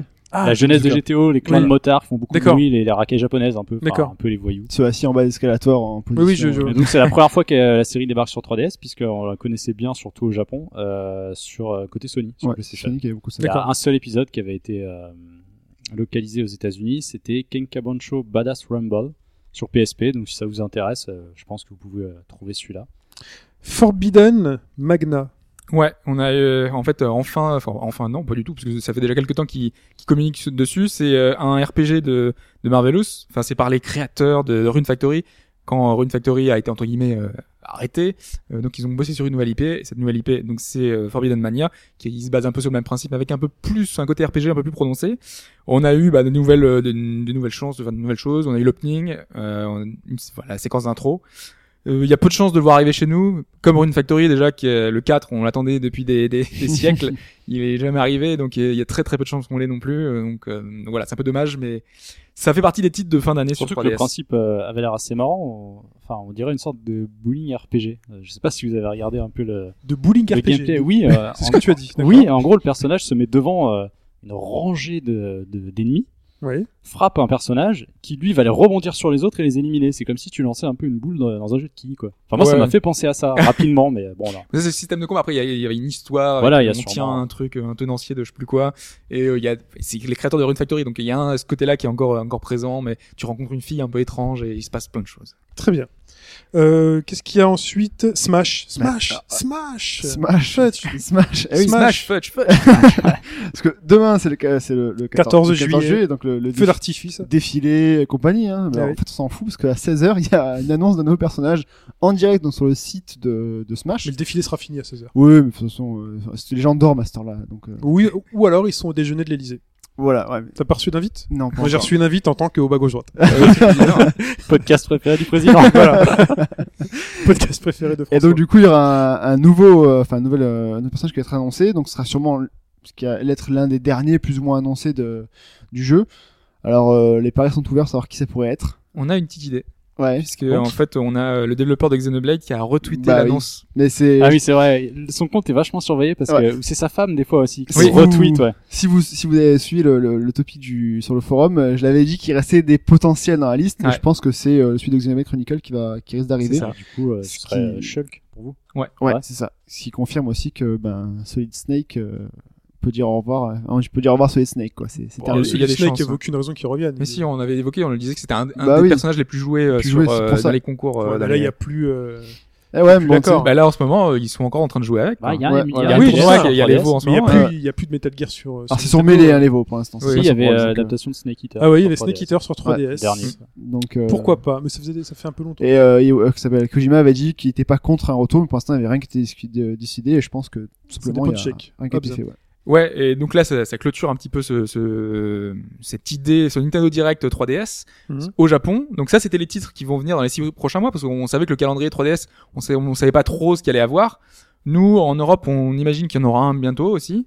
Euh, mais juste pour faire un petit peu le point, moi j'ai un petit peu noté, un petit peu pour voir ce qui va, ce qui va arriver. Bon, on a Shovel Knight qui devra arriver dans les, dans les semaines à venir. On a Smash Bros qui a été beaucoup mis en avant. Euh, on a Shantae, donc là ça Oui. fera plaisir à Pipo, euh, qui, qui devra arriver prochainement. On a le Thearism euh, Final Fantasy euh, Curtain Calls, donc euh, voilà, ça c'est encore un gros jeu finalement. Euh, pour, encore pour faire plaisir à Pipo, Gunman Cleave 2, qui était Oui. un excellent Oui, petit mais jeu. attends, j'ai vu ce truc-là, mais ça a l'air génial. Ouais, là, faire le c'est- premier, hein, il, est, il est très très bon. Là, j'attends. Euh, Il y a la trilogie Phoenix Wright qui devrait arriver en version européenne. J'attends aussi. On a Persona Q qui devrait arriver en fin d'année. Et éventuellement, peut-être, Shin Megami Tensei 4. Et si si c'est pas la réalisienne euh, ultime euh, de chez Ultime. Je pensais aussi à Fantasy Life. Fantasy Life, je sais pas si ce sera 2014 ou 2015. Ah, on sait pas. Ah, il me semblait que Je c'était. sais plus. euh, Normalement si- c'est 2014 arrêté. normalement. Je Ah ouais. C'est possible. Normalement. Bah après bon, ça Ouais, ça peut encore si changer, vous savez mais- euh, sur le pour réagir en direct, hein, c'est fait pour ça, ça fait un peu débrief en direct. voilà. Et donc il y a Pokémon Ruby et Saphir dont on va parler maintenant aussi. Pokémon Ruby Il y a un. Pokémon ouais. en fin d'année. Ouais, il y en a un nouveau. enfin un nouveau. Ça fait quand même pas mal de sorties. Hein. Ça fait, mais Nintendo au Japon à la fin d'année, ça va, ça va encore être un raz de marée. Lui sur le 28 novembre euh, donc sur 3DS, c'est le les remakes euh, 3D donc avec le moteur de- du jeu du euh, bah, c'est Le XY. XY. C'est donc le Ruby Omega et le Saphir Alpha qui vont sortir. Et euh, en fait, pourquoi cette news? Parce qu'ils ont annoncé le retour des bases secrètes. Donc à l'époque sur euh, sur Ruby et Saphir, vous avez des petites bases secrètes que vous pouvez vous-même customiser, mettre des pièges, etc. Et du coup affronter euh, vos, euh, vos amis avec leur team dedans. Bah, à l'époque, euh, c'était surtout, euh, on, câble, il y avait des, des espèces de, de caches, on Ouais. rentrait dedans et on pouvait décorer comme on voulait ces pièces-là. On Voilà. pouvait mettre plein d'objets qu'on trouvait, des, euh, des ta- tables, des trucs, que tu truc. mettais vraiment ta petite base, t'étais, t'étais chez toi, quoi. Ouais. Tu, pouvais, Cabane. tu pouvais récupérer des peluches. Moi, je me- j'avais mis un petit Maril, un petit Pikachu. euh, concrètement, ça servait à rien. Mais tu non, peux, Merci, tu peux merci Mike le mec. Non, non, tu non, Non, Ah, j'essaie, non, non, non. non, attends, j'essaie de comprendre parce que sur 3DS, là, on sent qu'on va avoir le Street Pass avec. Exactement. évident. À l'époque, qu'est-ce que t'en faisais? Bah, à l'époque, c'était Mais pour justement, tu frimer. Non, tu peux, Ouais, tu mais peux tu le aussi- montrais tu qu'à tes aussi te- potes, Tu euh. peux aussi te battre contre le. euh, contre à l'époque, tu pouvais pas te battre, je crois. câble euh, Link, je crois que oui. Hein. Ouais, c'est possible, mais en tout cas, moi, je, je l'ai jamais fait. Moi, moi, ça me servait surtout. Euh, c'était stylé, quoi. T'avais ta propre maison, t'avais ton, en fait, ton, ton chez toi, le truc que t'as pas dans les autres, dans les autres Pokémon. Oui, mais dans un Pokémon, tu reviens jamais chez toi. T'es tout le temps sur la route, c'est l'aventure. Oui, mais là, tous les trucs que tu gagnes, tous les trucs, euh, Tu des, les les tu les trucs, tu les stocks et tu peux les mettre euh, chez toi, un peu comme Animal Crossing. T'as ta petite maison, ton petit chez toi avec ouais, ce que d'accord. tu, En, ce ouais, que en tu gros, un moyen d'afficher tes objets. Et du, coup, du là, ça servira, bon, c'est outre le côté euh, Veridemido, il y aura aussi, donc, aussi par, Le côté Street- Animal Crossing. hein. oui, Surtout. ouais. par Street Pass et par, euh, par, ou même QR code, de pouvoir donc ré- récupérer les, les, les caches, les bases secrètes de plusieurs personnes qui rentrent dans la rue, et les, se battre contre eux avec leur équipe gérée par ordinateur en fait. Donc, du coup, Voilà, ça peut donc faire tu du, fais euh, ton petit, ta ton petit level. quoi, ton ouais, petit voilà, c'est ça. d'accord. Donc euh, ça peut être sympa. C'est euh, ça sort donc euh, à la fin de l'année euh, sur, sur 3DS. Et puis euh, oui, il y aura un système de drapeau aussi à récupérer aussi par jour. Tu peux récupérer un drapeau pour le ramener chez toi et créer des liens entre les. Le genre de truc aussi qui sert à rien. Il y a le Poké- Pokédex qui est en forme de GBA. Oui, là, ça il était, il était Oui, oui, d'œil euh, très ça. sympa. C'est très mignon. Ouais. Squeaks, Square Enix qui Ouais. revient avec une nouvelle idée. Ouais, alors Square, Square Enix, ils ont un peu tout tenté. hein. Ils ont fait les jeux épisodiques, euh, les portages mobiles, euh, les portages qui coûtent plus de 20 euros, hein, déjà, déjà longuement euh, expliqué, hein. euh, les plateformes de crowdfunding. Faut imaginer qu'ils sont. Oui. Le cloud gaming, comme on l'a vu tout à l'heure. Oui. Ils sont, ils sont partout. Et la dernière idée, un peu comme les shareware de l'époque, c'est proposer donc Bravely Default, les quatre premiers chapitres du jeu. On parle quand même de 40 heures de jeu. Hein. Donc Ouais. 40 heures de jeu gratuit euh, à télécharger sur 3DS euh, au Japon. Euh, et ensuite, On te les file gratuit et tu fais ce que tu veux. Et ensuite, une fois que t'as fait ces 40 heures de jeu, t'as fait les quatre premiers chapitres. Si tu veux débloquer le reste de l'aventure, tu payes 15 euros. c'est sympa. C'est honnête. Mm. Bah, c'est bien. Hein. Sauf Le- combien coûte le jeu normalement euh, Euh, maintenant, il est Il vaut moins moins cher, euh, cher peut-être une trentaine d'euros. Il a dit un soft, attendez. Oui, oui, Ouais. j'attends le sauf. Sauf Sauf que- le sauf que c'est que le jeu de base, on l'avait on l'avait dit déjà à l'époque, hein, les quatre premiers chapitres, c'est euh, c'est le top, c'est le summum, c'est le- la meilleure partie du jeu. Les quatre chapitres qui suivent, certains ont détesté le jeu euh, juste à cause de ces quatre chapitres là. Donc on te fait payer pour la pire partie du jeu en On fait. te carotte. Donc on t'offre. ça. Ah, bah, si On tu vois le verre à moitié plein, on Ah oui. t'offre la meilleure partie du jeu. Voilà. Donc si vous écoutez au bas gauche droite, vous êtes prévenus, vous êtes au Japon. Ah, mais on t'aguiche dans le mauvais sens, là. On te dit, on vous offre les quatre meilleurs euh, chapitres de Bref En fait, moi, je comprends pas la logique qui a poussé Square Enix à faire ça. C'est c'est très compliqué à se dire. euh, les gens vont payer et risquent d'être déçus. Et pour la suite, ça risque d'être négatif finalement, parce qu'on te, on te propose vraiment la moins bonne partie du jeu. Ouais, mais du à coup, la payer. première Ça, c'est la faute du bien, jeu. vu qu'elle est gratuite, c'est encore meilleur qu'avant. Non mais ça c'est la faute du jeu, c'est pas la faute du modèle Ah, économique qu'ils adoptent. Mais ça aurait été Mais sur ils auraient un- pu le faire sur un autre jeu. Pourquoi ils ont choisi Bravely Default? Je Parce que pas c'est peut-être l'exemple euh, typique et c'est euh, une expérience pour eux. On va voir ce que ça va C'est donner. Oui, mais c'est- fallait que je réponde. Non, non, mais, je trouve que c'est c'est pas la, la meilleure chose à faire pour eux, parce que là, ils vont vraiment se prendre des volets à cause de ça. Même si moi, je l'ai apprécié, ce- enfin, je l'ai apprécié à moitié. Hein, j'ai pas trouvé ça extraordinaire, euh, parce que moi, ce côté-là, c'était la deuxième partie. C'est euh, tu peux vraiment euh, toutes tes stratégies que t'as mis en place. Tu peux vraiment les, les, les mettre en application parce qu'au début c'est vraiment presque les quatre premiers chapitres c'est un tutoriel quoi Mhm. et après vraiment tu t'amuses à faire des combats de folie mais des, co- des combats avec plus de scénario quoi enfin le scénario part en volo et donc euh, du coup t'es vraiment juste dans le combat quoi dans Petite, particularité, je me permets sur, euh, sur cette version du jeu, euh, il n'y aura plus le multilangage. euh, parce que la version japonaise permettait justement d'avoir même le français, l'anglais, euh, ce genre de langue. Ils sont Ça pas fous. disparaît, ce sera uniquement japonais. Ah, Ils sont pas fous. Donc si vous vouliez essayer et que vous aviez une 3DS japonaise, euh, oubliez, ce sera en japonais. quoi. Très bien. On continue avec Nintendo et l'Evo. Quel rapport avec Nintendo et l'Evo Si vous vous souvenez de l'année dernière, Evo 2013, petite polémique. bon les- faut on réexplique L'Evo, alors l'Evo Ouais. c'est le tour, c'est le plus- l'évolution L'évolution 2014, c'est le plus grand tournoi de jeux de combat euh, du monde, Ouais. façon, voilà, qui se déroule à Las Vegas. Euh, c'est sur inscription, il n'y a pas forcément de ticket. On s'inscrit, on va à Las Vegas et donc on participe. Par exemple, sur Smash cette année, il y a plus de 1000 participants. Ouais, voilà. C'est énorme, c'est Donc énormissime. ça brasse énormément. L'an dernier, ça a fait, c'était l'un des, des- c'était plus vu limite que du, que du Street Fighter. Ah oui, mais Euh, énormément de personnes sur les, sur les live Twitch. ça Et, avait fait euh, un, tout un à fait. sou- souci parce qu'en fait Nintendo voulait interdire la, di- la diffusion et le, le, le fait qu'on puisse jouer à, à donc c'est Smash Bros Melee hein, qui joue donc sur sur GameCube. sur GameCube, c'est pas c'est pas le Brawl sur Wii. Euh, le Nintendo avait voulu interdire euh, le tournoi sur euh, sur Melee. Finalement, c'est tellement gueulé sur internet etc que Nintendo s'est rétracté et a laissé le jeu parce que ça a fait nombre de visions. laissé l'autorisation. Ouais, nombre de visions record sur sur Twitch. Et cette année, ce qui est à particulier, ce qui est assez, ce qui est assez intéressant, c'est que Nintendo a sponsorisé du coup le. Bah, du coup, euh, Nintendo est devient sponsor, de l'Evo, voilà. au même titre que plein. Il y a, il y a plein il y de a plusieurs, sponsors. hein. oui, mais c'est- Parmi les plus connus, bah, il y a Twitch, Microsoft, euh, je sais pas, les trucs de casque audio, il y a plein de choses. Et là, Nintendo arrive en tant que sponsor de euh, l'Evo 2014 et en plus euh, autorise donc euh, le jeu, euh, le jeu à être joué. C'est ça, c'est un peu comme les autres, hein, parce que de toute façon, chaque éditeur pousse un petit peu son jeu. Enfin, on sait que il y a Injustice, il serait pas là, Killer Instinct, il serait pas là si Microsoft l'avait pas poussé. Il y a des jeux comme ça qui sont poussés parce que on veut imposer ces jeux-là pour le, enfin, pour les pros. Et bah donc euh, Nintendo le pousse finalement un peu par la force des choses. Je pense que Ouais, un petit peu forcé, mais. Euh, Mais bon, c'est c'est bien qu'ils agissent comme ça, quoi. C'est bien qu'ils. Non mais je pense que c'est depuis l'Evo 2013 parce que faut, faut Oui, voir qu'à l'E3 ils ont fait l'event avec le tournoi, à Japan Expo, bon ça c'est en France, ils ont refait le Ah, tournoi. Alors en fait, ce qu'il faut savoir, c'est que quand même Smash a une grosse communauté de joueurs euh, Melee et Brawl. Euh, c'est vraiment une grosse, grosse communauté, donc on en parle peut-être moins que les Street Fighter, mais il y a énormément de gens qui jouent dessus, qui font des tournois dessus, soit en ligne ou alors en, en, en- en- en local. Il y avait ton Fnac qui était euh, organisé sur Oui. euh, sur Brawl, etc. Donc euh, c'est pas une petite communauté. Donc du coup, c'est je trouve ça légitime que maintenant elle soit soit à, à l'Evo. Par contre, je soit- pense- que ce soit Je pense mêlé. aussi que euh, Nintendo a vu qu'il y avait moyen de se faire de la pub avec ça. Bah oui.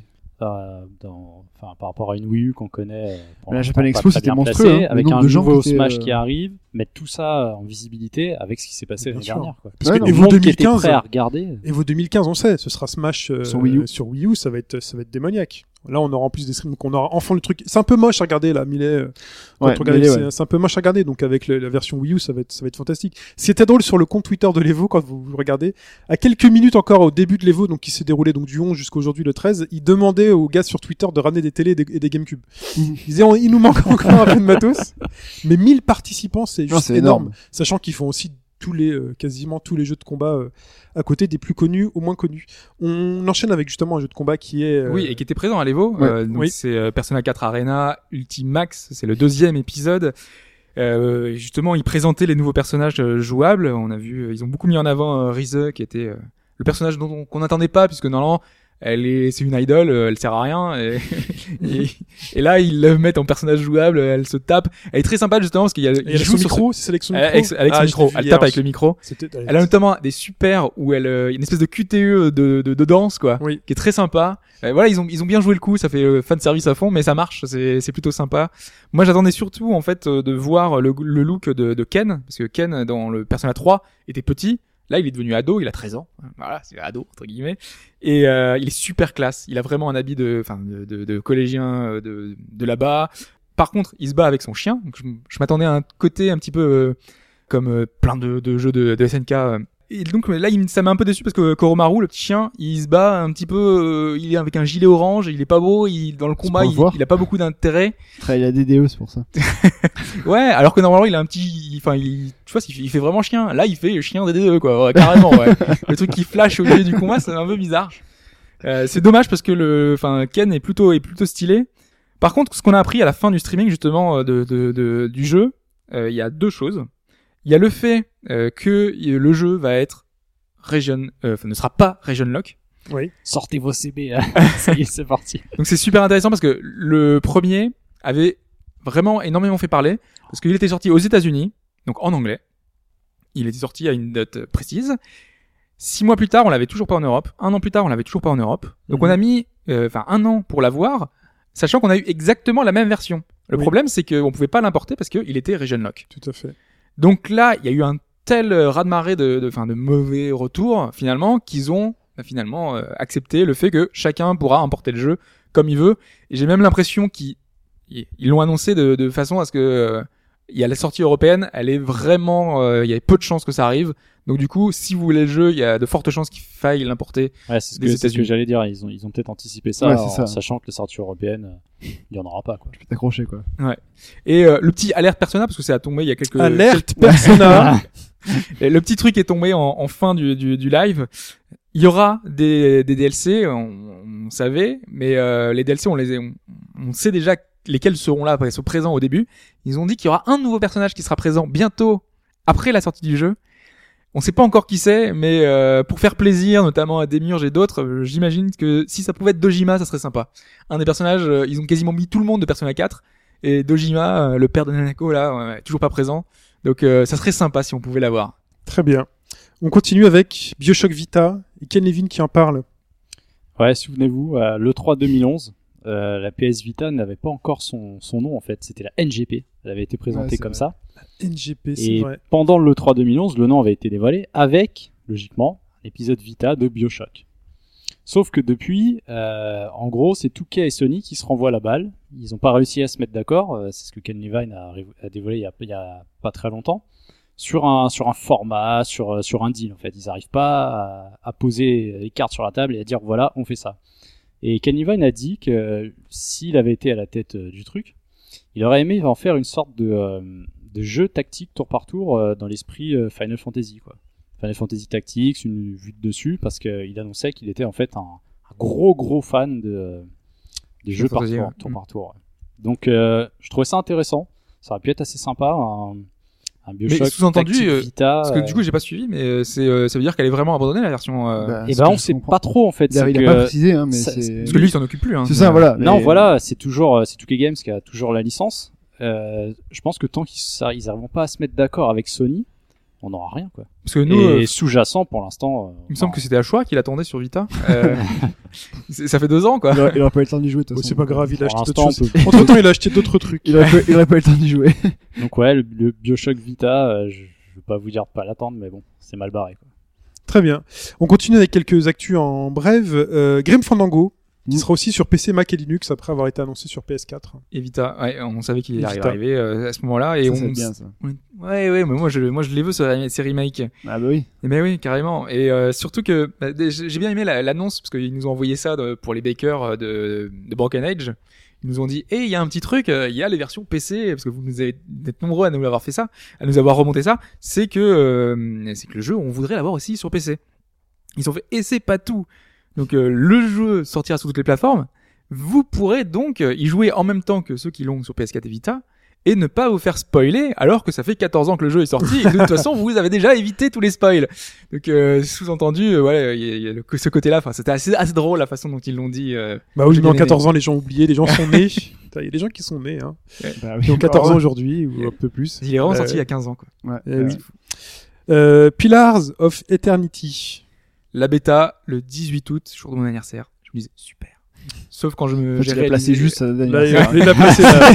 18 août anniversaire. C'est Là, il y a un ça, appel là. Il y a un appel. Alors, les auditeurs, vous avez entendu, il y a un petit appel, là, le 18 août, hein. Je regarde Non, le non, mais 18. le truc c'est que je me disais, putain, ça tombe bien et tout, je vais pouvoir jouer à la bêta de- du jeu que, que j'ai baqué euh, ce jour-là. Sauf qu'il fallait baquer un montant de 110 Ah oui, dollars. Et j'avais oublié ce, petit, ce petit détail. What? Ouais, il fallait mettre 110 dollars pour participer à la élevé, bêta. Ok les mecs. Donc euh, moi j'ai mis, euh, je sais plus, 20 ou 40, enfin je sais plus. Donc, euh, Euh, j'ai toi, t'auras ta copie à la sortie, mais. euh, ouais, j'aurais ma copie pas à la la sortie, bêta, mais pas la bêta. Bah dis donc. Un peu déçu. Blue Strike, Blue Strike, le nouveau Cliffy B, qui on a, qui était savez revenu, pas ce que ça allait euh, être, voilà, avec son Boski, son studio Boski, ouais. C'est le nom du studio, hein. Ouais. Pour Voilà. ceux qui suivent pas, parce que Boski ça veut pas rien dire. la Ouais. clé du boss. Et donc oui, Blue Strike, euh, bah, qu'est-ce que c'est Blue Strike C'est alors, il- ce sera un free-to-play. C'est ça. On a juste un screen qui sera pas, euh, donc, on a juste un, un dessin en fait, un un artwork. artwork, Voilà, je cherchais le mot, pardon, un artwork. Ce sera un free-to-play et j'en sais pas trop plus. Bah, ce ça sera un en fait. multijoueur. voilà. Et euh, a priori, ils veulent renouveler avec l'esprit d'Unreal euh, et de, et de jeux à l'ancienne. Donc, J'imagine que ce sera assez nerveux. Pourquoi pas? Mais mais il faut voir euh, derrière. On sait tellement peu de choses que derrière, on peut tout imaginer. euh. Et il voulait pas que ce soit un play to win. Voilà, c'est ça qu'il avait dit. Ouais. que ce soit un Bon, free ça to c'est un play, peu le, play to le- bon, de le discours. tous les Ouais, développeurs voilà, euh, que dès qu'ils le proposent un free to play. pour rassurer. Donc, euh, donc voilà, Rogue Legacy que tu as beaucoup aimé. Eh oui, mais je suis pas, je suis pas le seul. Le 30 juillet sur euh, sur Vita pour euh, Ashura également. À tes souhaits, Fetch. c'est le jeu du direct, encore une fois. Désolé. Fantasy Zone 2, le prochain Sega 3D classique. C'est un choix surprenant. Euh, c'est pas le titre le plus connu vrai, de ouais. Sega, mais euh, c'est un, c'est un shmup hein, pour ceux qui savent pas, Fantasy Zone. Et Ah, mais- attends, attends, j'ai dû crier depuis la Corse, là. oui, Pipo qui doit être très intéressé. Euh, Moi je- aussi je suis très intéressé parce que la 3D va rendre super bien. Il y a- cet effet de profondeur qui était déjà très intéressant à l'époque, Ouais. qui peut rendre encore mieux. Vraiment, Ouais. ils choisissent très bien les titres pour ce pour ce côté-là. Il y a vraiment euh, un intérêt, euh, enfin certain euh, pour. euh, voilà, il y aura un attrait graphique qui va être très bien sur un rendu qui va être très bien sur 3DS. Très bien. Et ben, c'en est tout pour cette actu. Et il est temps euh, de passer à un deuxième jeu. Ah, parce qu'il y a eu la question en début de podcast. Vous aurez la réponse tout à l'heure en fin de podcast de qui a gagné les, les jeux. Et là, il y a un deuxième jeu pour vous, très chers auditeurs. C'est un blind test. Et le euh, lot, c'est le fameux euh, Amabeds que j'ai fait avec Sonic, Super Sonic, en version euh, position de départ quand il est accroupi dans Sonic 2. Vous pouvez le voir si vous allez sur le Facebook euh, de bas gauche droite ou sur le forum euh, vous sur avez- Twitter. ou sur Twitter. Il est, euh, il est Il visible. Je l'ai mis bah, on l'a mis partout pour que vous sachiez. Chine est très content de sa création. Il faut dire qu'il est très beau. Mais... Attends, il est très beau. Et c'était combien de temps je mets à faire un truc comme ça Ah, je sais pas du tout. Bah ça c'est à peu près deux heures. Deux heures quand même. Ouais, hein. C'est deux heures Ouais. de boulot. hein. J'ai fait tout ça pendant Pays-Bas, je sais plus quoi là. Il faut le voir, c'est vachement grand. Hein. Oui, il est grand. Ouais, Moi, je pensais que c'était C'est ce que je me suis Ah ouais, dit non, il faut voir la taille. Il est grand. euh, il fait la taille. euh, il est plus grand qu'une 3DS. Parce que c'est Ash- Ashura, il en fait aussi. J'ai commandé à Ashura, mais je pense que. Ah, bah, vois. pour du Sugoten. alors, Ouais, c'est ça. non, alors, les- on, alors là on, on réagit, ils disent attention. J'espère que ce sera pas aussi difficile que les musiques de l'intro. Non, les musiques de l'intro. vous en faites pas. La règle du jeu pour ce blind test. Je vais diffuser donc à la suite trois extraits sonores. Il faudra répondre sur. Comme d'habitude. La Comme d'habitude. et sachien@hbgd.fr et vous me donnez entre une et trois réponses. C'est-à-dire, si vous avez trouvé les trois, vous pouvez donner trois Vous pouvez réponses. donner les trois. Mais quelle différence entre quelqu'un qui donne une bonne réponse et quelqu'un qui donne trois bonnes réponses? Eh bien, celui qui donne une bonne réponse, il aura un petit papier avec son nom. Celui qui donne deux bonnes réponses, il aura deux petits papiers avec son nom. Et celui qui donne trois bonnes réponses, il aura trois petits papiers. Donc, un peu plus de chances de gagner. Mais de toute façon, je n'ai fait qu'un à ma. Euh, il n'y en a qu'un seul à gagner. Donc, essayez d'en mettre le plus possible des petits billets. Vous êtes prêts? Je vais cliquer sur play pour que vous écoutiez ce blind test.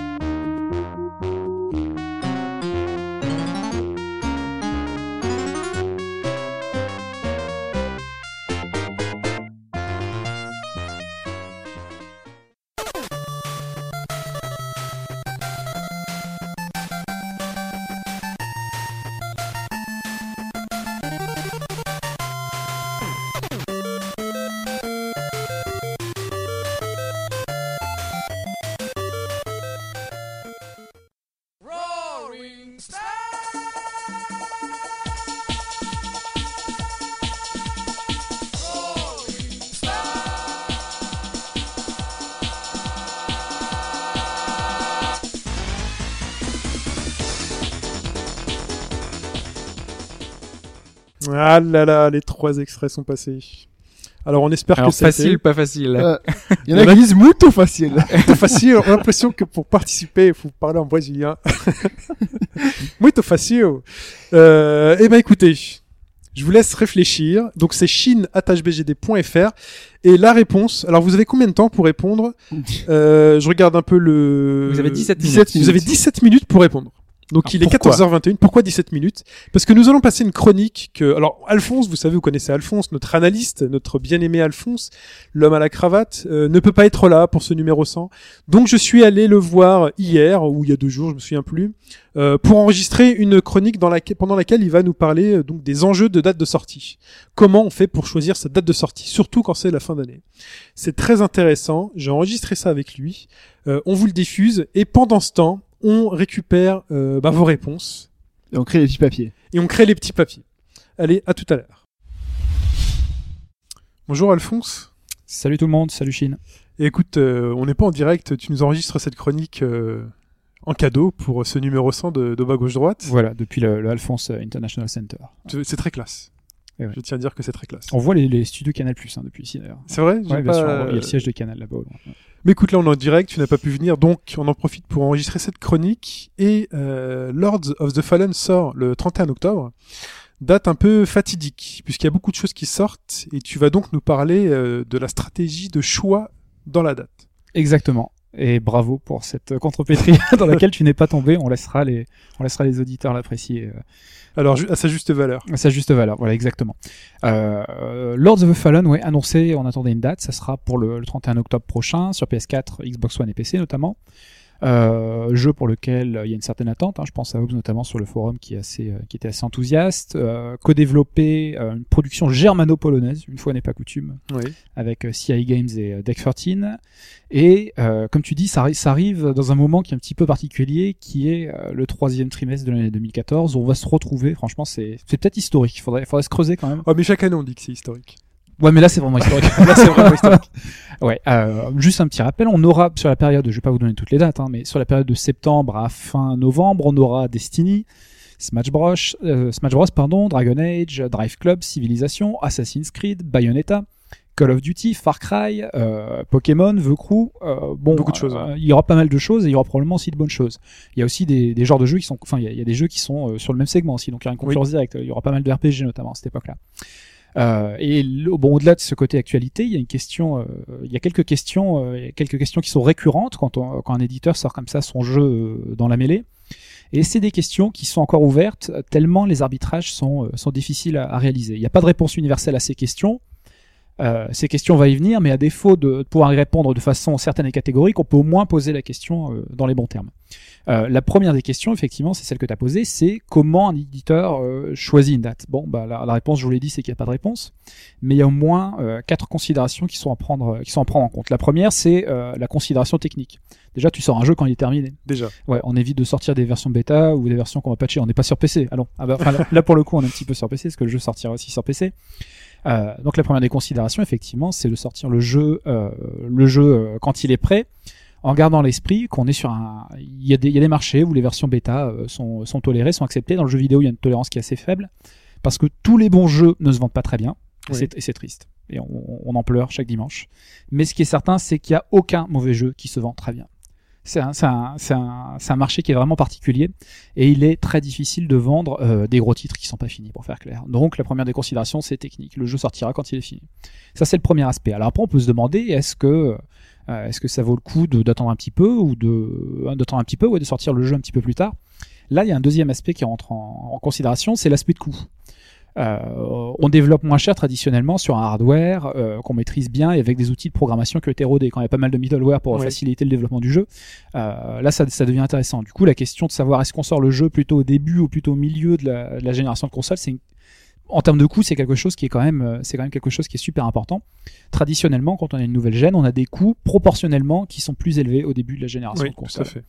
Euh, voilà. Troisième aspect, il y a un troisième aspect, euh, troisième aspect qui est peut-être le plus déterminant, c'est celui euh, de la stratégie.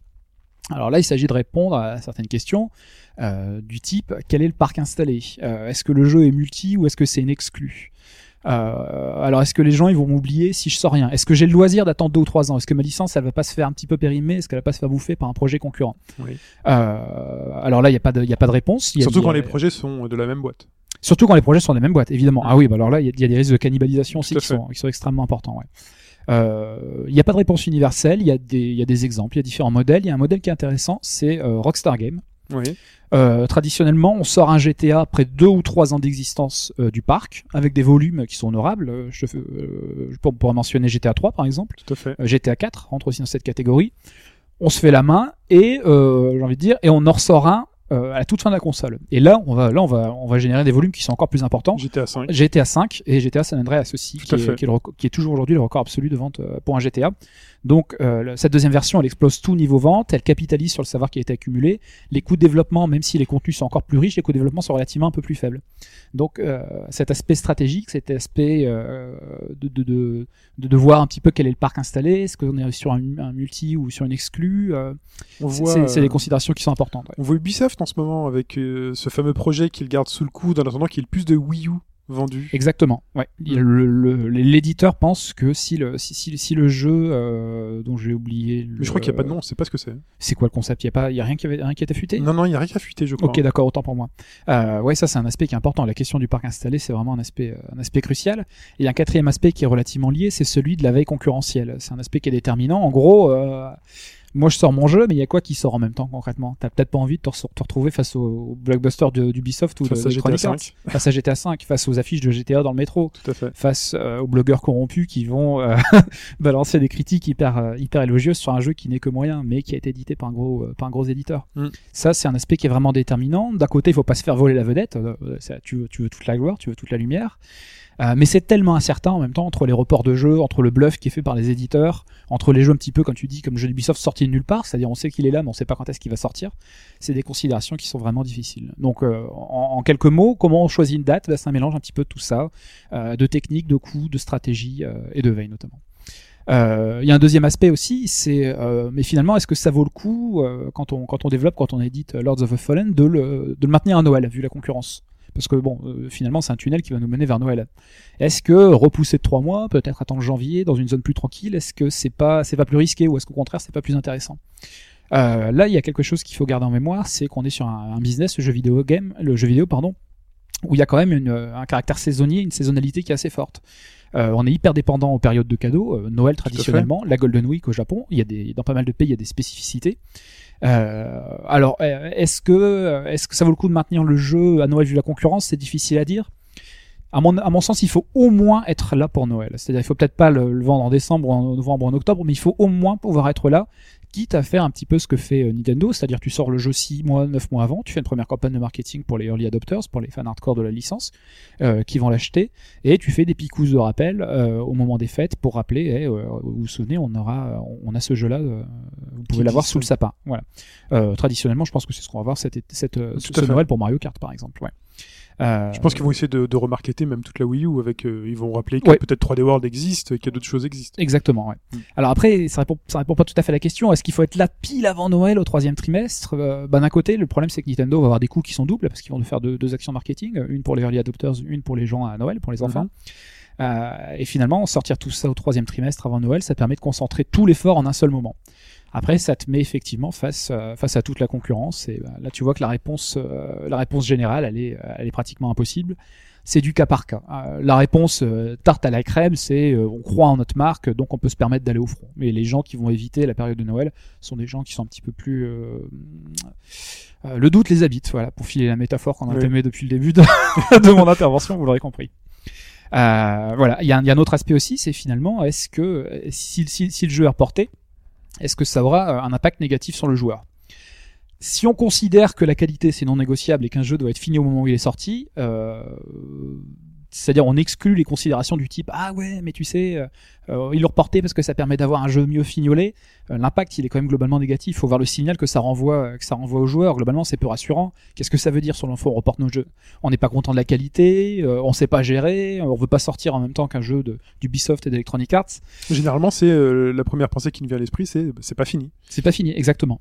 Exactement. Euh, et dans, dans bon donc c'est il y, a un côté positif si tu veux, mais le signal qui est envoyé, il est quand même il, est quand même pas génial. Et moi je considère que la qualité c'est euh, c'est un prérequis, c'est pas c'est pas un bonus. Donc euh, cette considération de le jeu il est pas fini, j'ai envie de dire je m'en fous. Voilà. Oui. C'est comme ça. Démerde-toi. Enfin bon, comme disait euh, un grand de chez Nintendo, un jeu sorti et qui est mauvais, ben, il restera mauvais toute sa vie. Un jeu mauvais qui n'est pas encore sorti, il a encore une chance de sortir. euh, C'est vrai. Après, ça va dépendre aussi de la politique de qualité des éditeurs, hein, qui, Oui. qui est quand même assez variable. Là, on mentionne Nintendo. Bon, ils ont une, ils ont des critères relativement. Bon, on a vu Watch Dogs également qui, qui a retardé beaucoup pour Oui. euh, a priori gagner en qualité, Mm. corriger certaines choses. Oui. Bon, on sait pas ce qui a été corrigé, mais euh, c'était aussi surtout pour éviter GTA. C'est vrai, c'est vrai, c'est vrai. Alors, euh, on va essayer de, de généraliser un petit peu et de voir ce que pourraient nous enseigner les sciences du management et l'économie pour appréhender ces questions de ces questions de timing. Il y a trois concepts que je vais vous présenter très brièvement et qui vous permettent d'apprécier un petit peu cette question, de vous faire votre propre idée. Il y a la théorie de l'économie de l'attention, il y a la théorie des jeux et il y a la théorie du passager clandestin. Alors, je vais vous expliquer ça euh, rapidement. Ne décrochez pas. Euh, Il y a au reste en ligne. Il y en a pour 5 minutes. Restez. et je vais vous expliquer ça de façon assez simple. La première, le premier des concepts euh, pour, euh, pour, pour essayer d'appréhender cette question de euh, tous les jeux sortent au même moment, c'est euh, le concept d'économie de l'attention. Sur le fond, aussi riche que tu sois, tu peux être riche de façon infinie. hein, euh, ta capacité à consommer, elle sera dépendante de ta capacité d'attention, euh, ton temps de cerveau disponible, comme le Mhm. disait euh, Patrick Lelay. Euh, ta capacité d'attention donc et de ton temps, soit deux ressources qui pour le coup sont rares et finies. Quand bien même tu pourrais acheter tous les jeux, tu ne pourrais pas tous les faire, Tout à fait. et donc tu ne vas pas les acheter. Mais tu peux avoir une certaine satisfaction à les voir empilés sur ton étagère. On, ne balance pas de nom. Non. On, euh, je, je refuse d'accabler Ashura, je trouve ça lamentable. Ouais. Et tous les gens Ouais, comme qui achètent, seul. qui achètent sur Steam. Ouais, voilà. Ce n'est pas Parce du tout n'y a, pas que les étagères encombrent non. les disques durs. On est parfois aussi très content et rassuré de juste se dire je l'ai, il est Je là. c'est vrai. Bah, je crois que j'ai un zombie là-bas, tu le vois pas, mais voilà. ça fait un an, ça fait plus d'un an qu'il est là. Alors, de façon caricaturale, pour, pour résumer euh, le problème de l'économie de l'attention, c'est que tu pourrais sortir 10 chefs-d'œuvre en même temps. Il y a des chances qu'il y en ait 5 ou 6 qui, qui fassent un four, en fait. Tout à fait. Euh, ce sont pas que ce sont des mauvais jeux, c'est juste qu'on est dans l'économie de l'attention et que l'attention des gens, leur capacité à porter leur regard sur un jeu et leur temps, bah, ce sont des ressources qui sont finies. C'est le grand problème qu'on a même à la télé, quand euh, sur TF1 on a un super film, sur France 2 un super film, Ah sur bah W9 voilà. un super Bah film. voilà. Ouais, ouais, nous, nous, on a grandi, on avait six chaînes, euh, et comme par hasard, c'était le dimanche soir, tout Voilà. était bien. T'avais le, le foot à Canal, t'avais le film sur TF1, Et là, t'avais Capital bon. sur M6. Et voilà. C'est le même problème. Et voilà. Euh, voilà, donc ce, ce concept d'économie de l'attention, il a notamment été développé par Herbert Simon, prix Nobel d'économie en 78 pour d'autres pour d'autres travaux. C'est un type qui était très exhaustif. Il avait travaillé notamment euh, sur des questions de d'intelligence artificielle. Mhm. Euh, ce concept d'économie de l'attention, ça marche bien pour les loisirs parce que c'est des dépenses qui sont euh, discrétionnaires. Tu peux t'en passer. Euh, les gens, fondamentalement, faut garder ça à l'esprit, n'achètent pas des jeux parce que les jeux sont, parce qu'ils sont, parce que ces gens sont riches, mais parce qu'ils les veulent et parce qu'ils ont le temps d'y jouer et ils ont l'attention pour les remarquer. Tout à Voilà. fait. Ah, donc euh, ça limite quand même un petit peu le, ça limite un petit peu le potentiel des jeux euh, qui, qui, euh, comment dire, qui sortent tous en même temps quand même. hein. C'est une considération qui est importante. Après, euh, il y, a une- y a une mention qui est, enfin, il y a quelque chose qu'il faut garder à l'esprit, c'est qu'on peut, on peut relancer les ventes plus tard par des actions marketing. Puis il y a des jeux typiquement qui sont des long sellers aussi. Ouais. Et sur la théorie des jeux? Alors la théorie des jeux, c'est une branche à l'origine des mathématiques. Euh, je suis nul en maths, mais j'adore ce, j'adore ce concept qui est utilisé pour appré- appréhender pardon, euh, les processus de décision. Comment se font les décisions?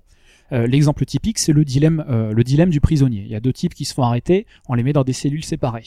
On leur dit aux deux, bon, je, je la, fais- je la fais simple, si tu balances ton copain, tu sors libre. On leur dit, si tu dis rien, tu prends 5 ans. Si tu t'accuses, t'en prends 3. Voilà. Typiquement, si les deux personnes, ne, si les dix personnes ne, ne- ne donnent rien, elles prendront 3 ans chacun, elles vont prendre 6 ans. S'il y en a une qui balance l'autre, il y en a une qui va prendre 5 ans. Si les deux euh, s'accusent elles-mêmes, elles prennent 10 ans. Bon voilà, tu peux, tu peux résoudre de façon, c'est dans des termes un petit peu plus compliqués mais relativement compréhensibles. Euh, en gros, il s'agit euh, d'op- d'optimiser les décisions. Il y a un choix qui sera optimal, qui est euh, normalement que les deux personnes ne disent rien. Et voilà, comme ça, les deux elles peuvent sortir. Bon, c'est un peu plus, euh, c'est un peu plus compliqué que ça dans la, dans la réalité. Oui. Euh, c'est un concept qui a été hyper utilisé en économie, qui a été euh, popularisé par euh, von Neumann et Morgenstern en 44. Ça a été développé euh, par Nash du forum qu'on salue s'il nous écoute. Euh, prix Nobel d'économie en 94 et euh, prix Nobel d'économie qui n'a jamais suivi un seul cours d'économie de sa vie. Il a eu un vague cours de commerce une fois dans sa vie, mais sur le fond lui c'était un matheux et ça le, ça le plaisait de résoudre euh, des petites énigmes comme ça par les mathématiques. Si on considère que le marché du jeu vidéo euh, est un jeu, si on considère que le destin du jeu vidéo c'est le résultat des interactions entre tous les acteurs euh, du jeu vidéo, eh ben le marché du jeu vidéo c'est pas un jeu à somme nulle. C'est-à-dire que quand Nintendo vend un jeu, ce n'est pas un jeu euh, qui c'est pas cet argent-là n'ira pas dans les ça ne veut pas dire que cet argent n'ira pas dans les poches de Sony. Sony et Nintendo peuvent faire des années euh, peuvent vendre énormément de matériel les deux en même temps. Ils peuvent théoriquement vendre énormément de jeux en même temps. Ce qui va à l'un ne va pas nécess- ne, ne prive pas forcément l'autre. On n'est pas dans un jeu à somme nulle, on n'est pas au poker par exemple Tout à fait. où euh, tout ce qui revient à Y ne va pas à X. Non, là on est dans un jeu qui est différent. Du coup, on se dit que si les acteurs, euh, si les, les développeurs de jeux, s'ils coopèrent plutôt que de se mettre sur la gueule, euh, on peut faire croître euh, collectivement le marché et chacun peut avoir une part du gâteau qui est un peu plus importante. Si j'essaie de comprendre ce que tu dis, c'est euh, par exemple ça s'applique au marché des voitures. C'est si je décide d'acheter une, une Renault en 2014, euh, Oui. ben, Peugeot n'aura pas mon argent en 2014. Voilà. Dans une certaine mesure. Après, sauf à ce, Sauf que, sauf, je- sauf je- à ce, sauf à ce que Peugeot invente un nouveau produit ou je sais pas quoi. Tout mais à là, fait. Mais là, on est sur des marchés effectivement où c'est relativement, euh, c'est relativement fini. Là, on est sur euh, le jeu vidéo, c'est un marché qui est spécifique. Si sur le fond, imaginons un monde parfait, tous les éditeurs font de la qualité, si tout le monde s'engage à ne pas surpromettre, à ne pas survendre, à pas surtiser, et si tout le monde sort pas sa même soupe chaque année, au global, on peut dire que le marché va croître. Voilà, tout simplement. Euh, avec les limites évoquées, euh, évoquées auparavant sur l'économie de l'attention, c'est-à-dire euh, on peut on peut pas faire tous les jeux, c'est juste pas possible, on n'a pas le temps, on n'a pas l'attention. Dernier papier, dernière théorie enfin, la théorie du passager clandestin, le freerider. C'est Ah, une- Matrix, nom. celle-ci, celle-ci, elle est assez amusante. Concrètement, c'est le type qui monte dans le bus sans payer quand toi tu t'es payé le ticket ou l'abonnement Navigo. Voilà. Ouais. Donc voilà, t'as chaud comme lui dans le métro. c'est la même bizarre sur la ligne 13, mais sauf que lui, il a pas payé. Voilà. C'est un concept qui est employé à l'origine en théorie des biens publics, en économie. Et si on l'applique, si on essaie de, donner une lecture de, de ça à ces problèmes de sortie simultanée dans le jeu vidéo, bah on peut se dire qu'il y a des éditeurs qui sont malins, qui peuvent tirer parti des dépenses de communication des autres à leur propre profit. Euh, concrètement, tu peux avoir un éditeur discret qui voit ses ventes augmenter à la faveur de dépenses de communication des autres. Il y a un super jeu de bagnole qui sort, il y a un, effet d'évangélisation, les gens adorent les jeux de bagnole et toi tu sors ton jeu de bagnole à ce moment-là. Tu vas bénéficier indirectement de l'effort qui a été fait par l'autre. Ah, toi tu fais zéro com mais tu bénéficies de ce que lui Mamie va au magasin, fait bonjour, je voudrais le jeu de voiture sur PS4. Exact. Eh tenez, madame. Hop. exactement, exactement. Euh, voilà, donc les gens vont sur Amazon, les gens euh, vont chez Micromania, ils prêtent attention à ton jeu qu'ils n'auraient pas forcément vu, mais bon, il y a quelqu'un qui a fait un jeu qui est tellement super, qui a tellement communiqué qu'il a un petit peu évangélisé le marché. Euh, alors le genre, le, genre, on peut parler de l'évangélisation d'un genre, par exemple, des mecs qui faisaient des jeux, des jeux de voiture depuis toujours, puis un gros jeu qui sort, qui fait l'objet d'une grosse campagne de com. Le mec qui développait son jeu dans son coin va peut-être en bénéficier. Euh, on peut aussi jouer sur une ambiguïté dans le titre. Euh, je vais pas mentionner le nom de développeurs de- d'applications mobiles, par exemple, de certains jeux, euh, qui abusent un petit peu sur le titrage, euh, avec des euh, avec des titres assez proches de, de licences euh, Oui, oui, licences historiques. On peut jouer aussi sur la cover pour brouiller l'image, c'est-à-dire Gameloft, alors, hein, tu peux le citer, c'est Gameloft. hein. voilà, par exemple. Ouais. Euh, on peut jouer sur la cover aussi, c'est-à-dire avec un héros qui ressemble assez étrangement à un autre. Euh, bref, t'as vraiment euh, pour pour embrouiller avec la- donc avec une cover trompeuse pour embrouiller la personne Oui, bien oui. sûr. Donc oh, il y a un effet un- indirect mais réel. Il y a des passagers clandestins, il y a des mecs qui peuvent vivre un petit peu au frais de la princesse euh, et se sucrer sur le dos des autres. Voilà, Tout à fait. merveilleux. Merveilleux. Bah, merci beaucoup, Alphonse, pour cette chronique. Je t'en prie. Euh, quant à moi, ben, je retourne au direct. Bon podcast à tous. Ciao. Salut. Et nous revoilà pour le direct. Euh, on a un peu pris de Direct, surprise. Ah, c'est à nous. On est en train de, on est en train de, de- de noter les petits bouts, les petits les noms sur les bouts de papier. Donc, donc, donc, ce blind test. On espère que déjà ça vous a plu. Je pense que oui. Donc j'ai eu quelques réponses. Euh, c'est le moment où on donne la réponse au blind test? Ouais. Ok. Allons-y. Pour pas vous mentir, j'étais en train de réfléchir. Je me suis dit, il y a eu quand même euh, Beaucoup de réponses. euh, quelques réponses. Donc euh, neuf bonnes réponses. Enfin neuf personnes qui ont répondu, pas forcément que des bonnes réponses. Euh, et je me suis dit, en faire gagner qu'un seul, c'est peut-être dommage. Du coup, j'en ai qui, qui traînent chez moi des un peu plus petits. Du coup, je vais en faire gagner deux de plus. Parce que je trouve ça sympa. La Ça peut être la même. générosité. Est-ce que ça peut être la même personne qui gagne? Non, ça peut Non, pas être non, la même personne qui gagne. Ça, ça se fait pas. Du coup, tu sais lesquels c'est les, les, les, si j'avais répondu à trois réponses Oui, le premier, ce sera pour le gros Sonic. Le deuxième, ce sera pour un, un champignon Mario. Il est tout mignon, il est très bien. Et le troisième, ce sera pour une étoile de Mario. Voilà. C'est bien, pour compenser un peu Sonic Mario quand même. hein, il faut- On fait- Oui, voilà, c'est Sonic et Mario. Donc c'est. euh, Mais le petit, on sait bien que c'est Mario, donc euh, c'est évident Sonic est Oh supérieur. là là, je quitte ce podcast là. Donc voilà, ça me fait plaisir. Et donc il y a, alors il y a qui dans le dans le petit truc? Donc Dame, euh, Dame Mr Tom, il a deux petits papiers. Gabora, il a deux petits papiers. Ils ont trouvé quoi d'ailleurs? Euh, On- ils ont on trouvé deux. euh, Où est-ce qu'on a donné les réponses? Non, pas la réponse encore. On donne pas. un- Ah oui, on pourra donner les réponses. Il faudra les dire. Ouais, Il faudrait les donner les réponses. Et dans le premier, le premier c'était Aladdin. On, on reconnaissait le thème Voilà. classique. Le euh, premier c'était ouais. Aladdin sur Mega Drive. Ali- Ali, Mega Ab- Drive. Ali Ababa. on, a, on a besoin de le préciser sur C'est Mega la Drive. version Mega Parce qu'ils Drive. ils ont donné les, les, les consoles donc. euh, Non, puis en plus les thèmes, euh, enfin Super NES était différent. et euh, tu sur- reconnais le magnifique. euh, Voilà. Oui, les sonorités sont vraiment sonorité. différentes. hein. Ouais. Euh, on avait ensuite Double Dragon. Mm. J'ai eu beaucoup de Megaman. Ah, Ça ressemble Megaman, un peu, c'est sonorité péchu. NES, hein. euh, Super avait deviné euh, C'est directement. sonorité, mais là on est c'est c'est c'est- donc c'est euh, c'est Double Dragon pardon et le troisième qui a été peu trouvé mais trouvé ah, quand même. pourtant, alors là, je... c'est scandaleux. Là, En fait, dit, mais c'est évident, c'est trop facile. C'est scandaleux. Moi, j'attendais une déferlante sur celui-là. C'était Daytona USA C'est sur Daytona. Saturn. C'est Daytona. Donc euh, qui est dans euh, le petit euh, le petit sachet Qui est dans qui le est gros avec les petits bouts de papier? Donc c'est Mr Tom x2, Chou x1, Gabora x2, Terra x2, Ingemark x1. On remercie sa maman qui a tenté un valeureux Sonic. et euh, Shotgun Son qui est euh, qui a un ticket. Et on s'excuse auprès de Coca Impact qui a dit euh, Shining Force et Megaman. Je suis désolé Coca. pas loin, euh, malheureusement. mais tu peux participer au plus musical dans les podcasts des autres semaines. Euh, et ben écoutez, qui va faire le tirage au sort? Je mélange des petits papiers. Il y a trois. euh, Il y en a trois en plus. Bah voilà, bah. Eh bah voilà, à chacun. Hein. Il y a Allez. petits papiers. Allez, tu commences. Je commence. C'est pour le premier. Pour le du coup, Sonic, c'est pour le premier. ça, Si, c'est pour le si Sonic. je fous des pépites de chocolat, euh, J'en c'est prends pas ma qu'un seul. faute. Voilà. Pour le Sonic, Et le premier, c'est pour Dame Tom. Dame Mr Tom. Dame Mr. Tom. Félicitations Dame Mr Tom, c'est toi qui gagne le gros tu gagnes le Sonic. Sonic donc, voilà. Bravo. Tu gagnes le gros Sonic. Allez Mike, ça c'est pour euh, l'étoile, pour l'étoile de Mario. Pour l'étoile. Pour l'étoile, L'équipe c'est de France n'a pas eu sa deuxième étoile. Terra. Terra, Terra, Ah, tu félicitations, seras Terra. invincible. tu auras l'étoile. Temporairement, mais Temporairement. tu seras invincible. Et le champignon, Et moi, je sens que je vais tirer euh, quelqu'un qui a déjà été tiré et qui a déjà été dit. Eh non, c'est Gabora. Gabora. Gabora pour le champignon. Voilà. Bah, félicitations à vous trois. Donc euh, par mail, euh, bah, vous m'enverrez votre adresse postale. Je vous enverrai ça par courrier parce que je peux pas vous l'envoyer par mail. C'est du vrai. Ah oui, mais là c'est du vrai, c'est du C'est tangible. du vrai, là, donc. Ah, Tu le C'est du tangible, c'est pas de la clé Steam. qui ne vaut rien. Là, c'est fait avec amour et avec sueur. Félicitations à vous. Et je continue à regarder mon programme. Je suis perdu. Je suis en direct. C'est affreux. Je suis totalement perdu. Et je crois que c'est euh, bah, à moi de parler de Broforce.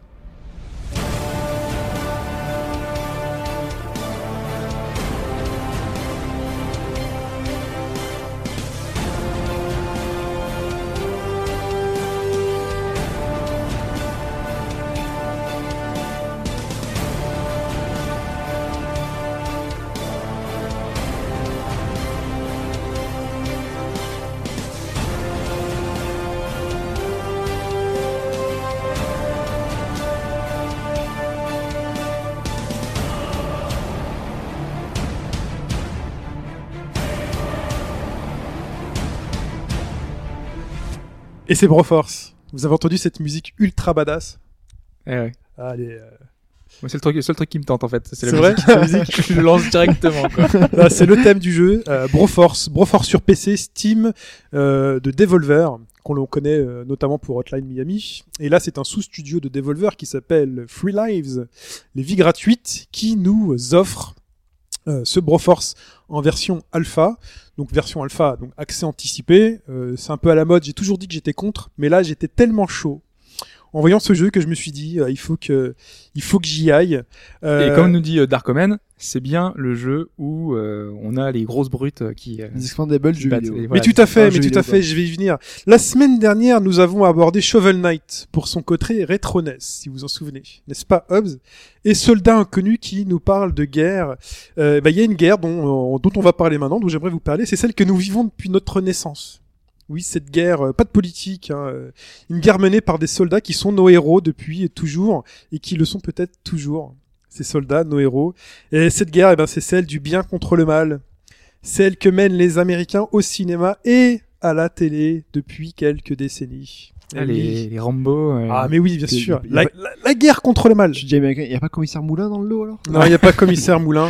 y a pas d'Eric. Non, non, non. Navarro non plus. Non, non, non. Si je vous dis, si je vous dis Rambo, euh, Commando, Die Hard, l'agence Touriste, MacGyver, Walker, Texas Ranger, Ah, bah, lui, il est obligé d'être là. Blade, C'est Men pas trop Black. fort justement. euh, Non, non, non. Chuck New. York 1997, Terminator, Robocop, Judge Dredd, Indiana Jones, Evil Dead, Alien, Matrix, Universal Soldier, et ce n'est pas tout. Et il y en a encore en plus derrière. Euh, tout ça dans un seul jeu qui, qui, qui sent bon les années 90. Et c'est que des personnages qu'on peut jouer. Ah, c'est que des personnages qu'on peut jouer. Il y en a d'autres, je les ai pas tous cités. Ouais, il y en a tellement de toute façon. Mais déjà, comment dire? Déjà, vous sentez les années 80-90 dans ce, dans ce casting. Mais euh, pourquoi j'ai parlé de Shovel Knight euh, au début? Parce que on parlait de Shovel Knight la semaine dernière pour son côté rétro NES, qui est très important dans l'appréhension, dans le contact avec ce jeu-là. Et ben, avec Broforce sur PC, j'ai eu un PC euh, bien avant de ne pas en avoir, donc dans les années 90. Et quand on vous donnait cette disquette avec un nom de jeu écrit dessus, que vous lanciez et que vous voyez cette patte graphique à base de gros pixels, mais plus évoluée que ce qu'on voyait sur Super Nintendo. Ah oui, complètement. Moi, ça fait plus penser à Super Meat Boy dans la dans l'approche. euh, Non, c'est beaucoup moins, euh, c'est c'est beaucoup plus rétro qu'un Super Meat Boy. Là, vraiment, on est face à un jeu PC des années 90. Mais vraiment, c'est un, un jeu rétro PC des années 90. Dans le menu, dans euh, l'aspect un peu foufou du jeu, euh, c'est vous prenez Worms premier du nom avec toutes ces explosions de pixels, hein. pas les Worms tout choupis euh, qui fondent, je sais pas quoi, non les Worms avec du pixel qui tâche. Euh, vous mélangez ça avec du euh, un peu de Metal Slug pour certains trucs. Euh, ouais, c'était- moi, ça faisait penser à Metal Slug, ouais, un petit ah, peu. c'est pas vraiment du Metal Slug. Et dans, dans Metal Slug, il y a une fille. Il y a- il y, a Gabora qui nous demande, il y a pas dans le casting euh, quelqu'un, tu vois, genre. euh, Ah oui, mais parmi les bros, c'est c'est Broforce, tu vois, c'est bro, Ouais, c'est Broforce, mais il y a aussi des Sistas. C'est la testostérone. Ah, ah, quand il y a aussi des Sistas. Ah oui, il y a aussi des Sistas dans les bros. Il y a Ellen Ripley, par exemple, y et la nana euh, de euh, Terreur, euh, Planète Terreur. Vraiment, donc déjà pour dire que ce jeu, quand vous le lancez, vous avez une patte jeu PC des années 90. Dans la manière dont le menu euh, s'écrit, dans, dans les polices, dans la manière dont tout pète à l'écran, dans la manière dont il y a rien de sérieux dans ce jeu, c'est vraiment vous êtes, euh, il y a rien de moderne dans ce jeu, sauf peut-être quelques effets spéciaux, euh, voilà, mais le plaisir est brut et intense. Euh, donc, comme je disais, il y a la parité avec Ellen Ripley, Planète Terreur, euh, ces films qui a donné naissance à Machete. Vous vous souvenez de Machete. Planète Terreur, il y avait la bande-annonce fictive de Machete qui est ensuite devenu un vrai film. Et ben Machete fait film. partie euh, du Il- jeu. Denis Trejo est dedans? Oh là là. Et comment il s'appelle alors Denis Machete dans le jeu? Parce que là, la- la- l'astuce de ce jeu, c'est que toutes les personnes sont renommées avec du bro dedans. Ah. Ah. Alors Machete, Bah, Brochetti. Brochetti, la brochette. Ah oui. La brochette. Donc on a le droit à Rambro, Bromando, Bro Hard, Mac Brover, Y a pas Braid, y a pas- Bro Dread, Bro in Black, Snake Broskin, Brominator, Brobocop. Y a pas de Chuck Broris. Euh, c'est Walker. Alors c'est euh, Il le- ils, ils ont joué sur Texas ouais, Ranger, c'est hein. c'est plutôt sur Texas Ranger. Donc le mec s'appelle euh, Marcellus Walker, je sais plus quoi, et donc c'est Bro, Bro quelque chose Walker. Ok. Et donc dans ce jeu, vous démarquez au début du niveau. Il faut savoir que vous avez commencé avec Rambo. Il a une mitraillette. Chaque personnage a une mitraillette, enfin un- une arme de base et une arme secondaire. Le couteau. saut, il peut s'accrocher au mur et le couteau pour les attaques de mêlée quand vous êtes en, en corps à corps, comme dans comme dans un Metal Slug, sauf que c'est un bouton dédié. Vous pouvez grimper euh, sur tout. Vous tirez euh, donc mitraillette Rambo, mitraillette deuxième arme, grenade, et vous avez donc des otages dans euh, ce niveau-là qui Metal sont Slug, enfermés quoi. dans une cage. Mais vraiment Metal Slug. Ils sont dans une cage et quand vous libérez une personne dans une cage, votre personnage change.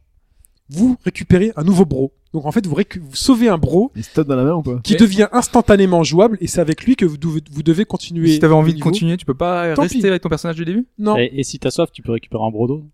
Ah, je- Oh putain. joli. Non, non, non. Donc non, non, tu peux pas continuer. Donc c'est dire que tu le sauves, tu gagnes une vie Et supplémentaire. t'es obligé de le sauver? Bah, il vaut mieux. bah, vaut mieux le sauver. Et moi, si je commence avec un perso, j'ai envie de continuer. Ouais, mais dis-toi que si tu te fais toucher une fois, non, mais c'est une balle, t'es mort. Ah, c'est une balle. c'est- Ah oui, bon, bah, peut-être qu'il vaut mieux Voilà, avoir donc- une chance supplémentaire. Donc quand tu libères quelqu'un, il faut, tu as une vie supplémentaire, donc ça t'autorise à mourir une fois, et quand il est mort, un nouveau bro apparaît au drapeau précédent. Tous les bros ne sont pas euh, débloqués euh, tout de suite. Au fur et à mesure où vous jouez, on vous dit attention, le premier bro que tu débloques, c'est Bromando. Euh, lui, il est- c'est lance-missile.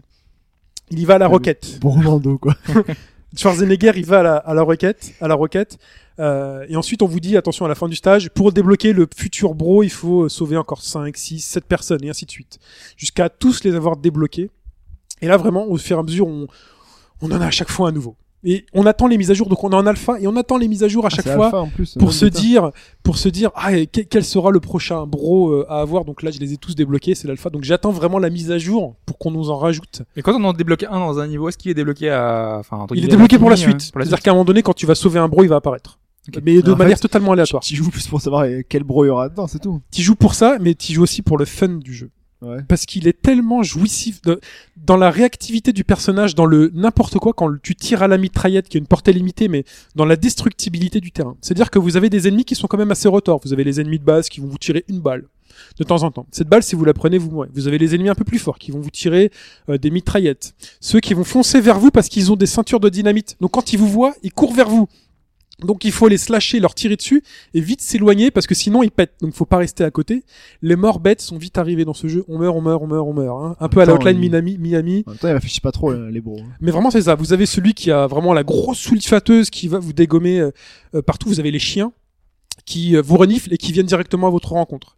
Les chiens qui au passage, s'ils tombent sur un cadavre, vont le dévorer pour grossir et devenir encore des plus gros chiens, des gros molosses qui seront encore plus durs de tuer. Vous avez euh, les mechas. Euh, qui sont quasiment indestructibles, euh, qui donc il faut utiliser les éléments du décor pour les détruire, que vous pouvez prendre, qui vous permettent de booster. Euh, chaque bro donc a ses caractéristiques et c'est ça qui est génial, c'est que quand vous prenez un bro, le gameplay change. Si vous avez donc euh, si vous avez Rambo, vous êtes à la mitraillette, à la grenade, c'est classique. Si vous avez euh, MacGyver, Ah, il va te créer un truc. avec- MacGyver lui il a des bâtons de dynamite. Oh, il est C'est tout. Il balance Oh que des bâtons de dynamite, c'est-à-dire que en gros il saute, vous voyez un petit soldat, vous sautez devant lui, vous lancez un bâton de dynamite et le mec le prend dans ses mains et fait ah et il commence à courir un peu partout vers Il ses a pas genre pour péter. un, un papier de chewing-gum juste pour ça Non, il a pas Ah, ça. Son attaque spéciale, c'est du bâton de dynamite inséré dans un poulet. Donc si vous lancez le poulet, t'as tous les ennemis qui vont qui se posent la question, un peu comme dans Metal Gear avec le livre de cul. C'est ils vont tous venir vers en disant mais qu'est-ce que c'est que ça? Et là en appuyant sur le bouton, ça pète. En fait, ça mélange un peu de hot shot aussi, en gros. C'est con comme hot shot. C'est en fait chaque personnage a ce truc. Indiana Jones, il donne des coups de fouet, donc c'est Ouais. pas super efficace. Par contre, en arme spéciale, il a le droit de tirer plusieurs fois avec son pistolet qui tue tout le monde en un coup. Ouais, comme dans Et lui, il peut creuser scène, dans le sol, comme dans la fameuse scène d'Indiana Jones. Vous avez la nana de Planète Terreur avec son avec son sa jambe fusil. Elle a, a le droit de sauter et de tirer vers le bas en même temps. Euh, vous avez Men in Black. Bro in Black, lui il tire avec un pistolet qui vient de qui vient de l'espace. Et quand il tire, à la fin de sa trajectoire du tir, explose en fait avec un espèce d'effet de déformation du décor assez génial. Et son coup spécial, c'est le fameux Look at Me, qui euh, rend tout le monde un peu dizzy, un peu dans les vapes et qui permet ensuite Ça fait tout l'écran ou c'est juste devant euh, euh, c'est devant. Devant. C'est devant. Vous avez d'autres avec des, euh, des grenades incendiaires, des grenades euh, Chuck Norris, lui qui tire au fusil à pompe, donc courte portée mais il fait très très mal, euh, peut balancer une, euh, un élément qui va indiquer un bombardement, un peu comme les attaques bananes. hein. Pardon? Il est pas invincible. Il est pas invincible, personne n'est invincible. Terminator. Ah, lui, quand Terminator arrive, il peut désinguer tout le monde avec son énorme sulfateuse, mais tellement puissante, par contre, il recule. Quand il tire, il recule. Et pour pas reculer, son attaque spéciale, c'est il se transforme en squelette Terminator et avec le poids, ça lui permet d'avancer en tirant avec son énorme sulfateuse. Tout ça, Non, ça. à chaque fois qu'on enchaîne un personnage, on change de gameplay et tout est destructible. Vous avez des niveaux qui sont à la fois jungle, à la fois urbain. Euh, donc dans des immeubles, dans la jungle. Euh, dans la jungle, la terre est destructible. Si jamais vous avez trop d'ennemis sur le niveau du dessus ou que vous voyez une cage qui apparaît euh, derrière un amas de terre, vous prenez pas la tête. Là, vous y allez vraiment à la boin, comme dans les films. C'est je vais passer par le sol. Je creuse.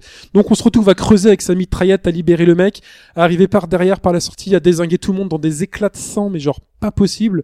On en fait paniquer un qui va vers les autres, qui fait péter tout le monde. Quand, quand ça explose à la Worms, le décor explose avec. Euh, vous avez des euh, des barils, des barils explosifs. Donc on en tire sur un qui s'enflamme, qui va euh, réaliser des effets en chaîne qui vont tout faire péter. Vous avez les bonbonnes de gaz qui, elles, quand vous les allumez, partent en ligne droite. Donc on peut soit elles partent en ligne droite vers le haut, soit vous pouvez les allonger vers le sol pour les faire tomber et les faire partir tout droit pour éliminer les ennemis qui sont tout droit.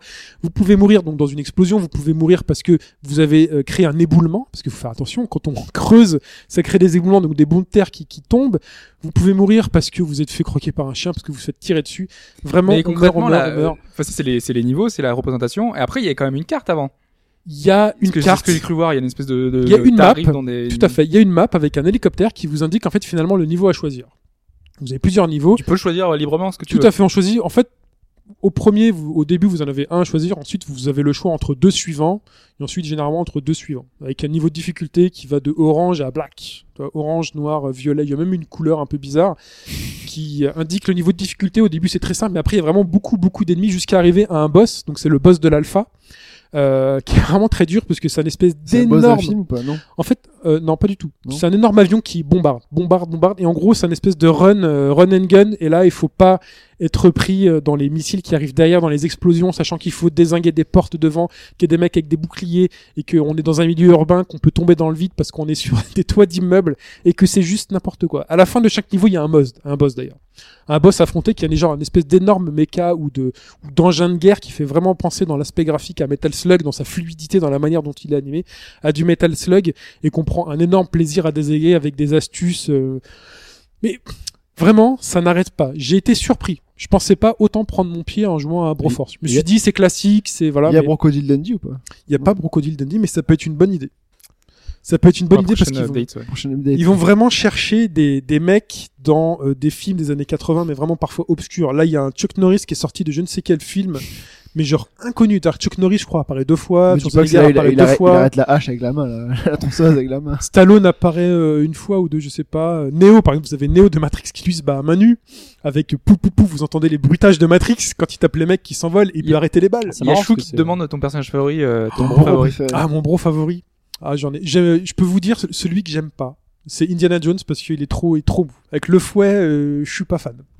Mais sinon, avec tous, on trouve un vrai plaisir à jouer vraiment avec tous. Il y en a pas un comme ça que tu t'amuses vraiment plus. euh. Non, parce qu'ils sont tous, tous vraiment marrants, quoi. Robocop, par exemple, il peut, euh, quand on reste appuyé, il va charger ses tirs.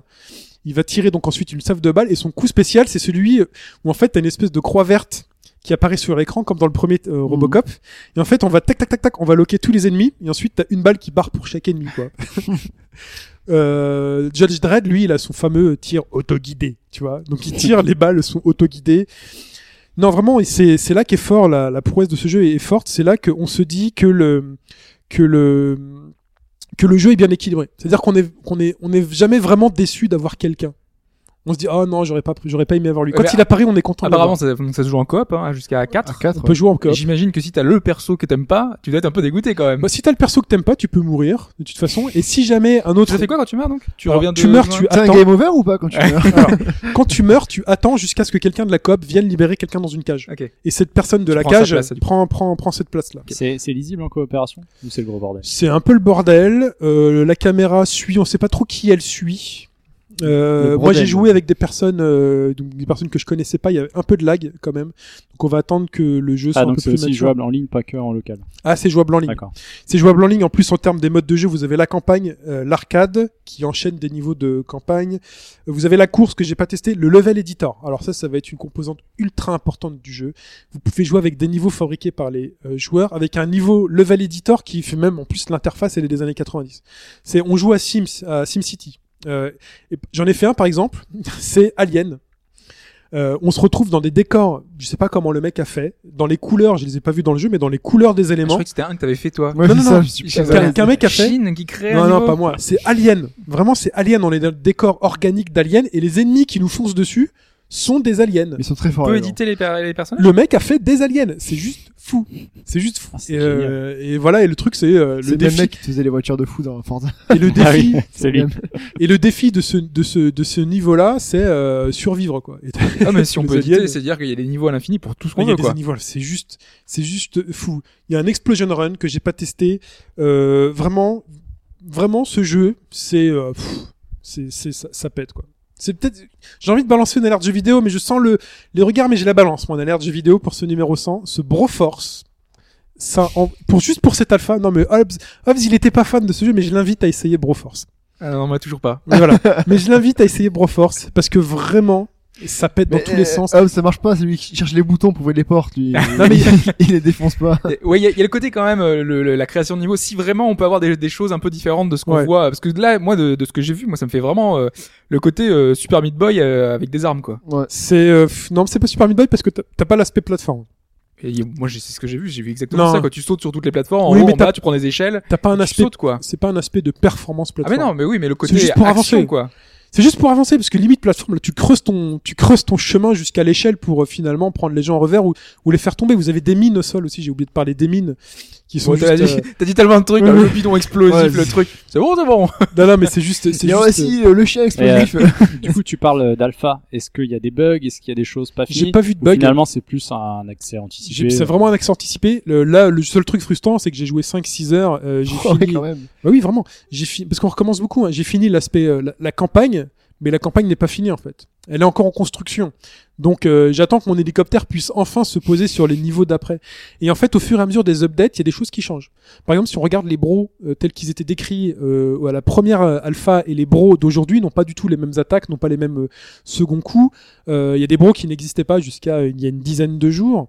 Il y a des niveaux qui n'existaient pas jusqu'à une dizaine de jours. Donc il est toujours en constante amélioration et enrichissement. C'est ça qui est vraiment très intéressant. Mais moi, franchement, Broforce, euh, jeu PC, je vous le conseille. Ça se joue à la manette. euh, Enfin, moi, j'y joue à la manette. C'est C'est, pas que sur PC, hein, c'est PC Mac et il sera PC arrive Mac, sur console il arrivera sur console et c'est péchu, mais vraiment euh, une odeur des années 90 sur PC. C'est un jeu qu'on vous a filé Donc, sur tu le tu le brocommande, quoi. Ah mais là, je le recommande. Euh, En fait, j'ai l'impression qu'il a une liste de blagues. Là.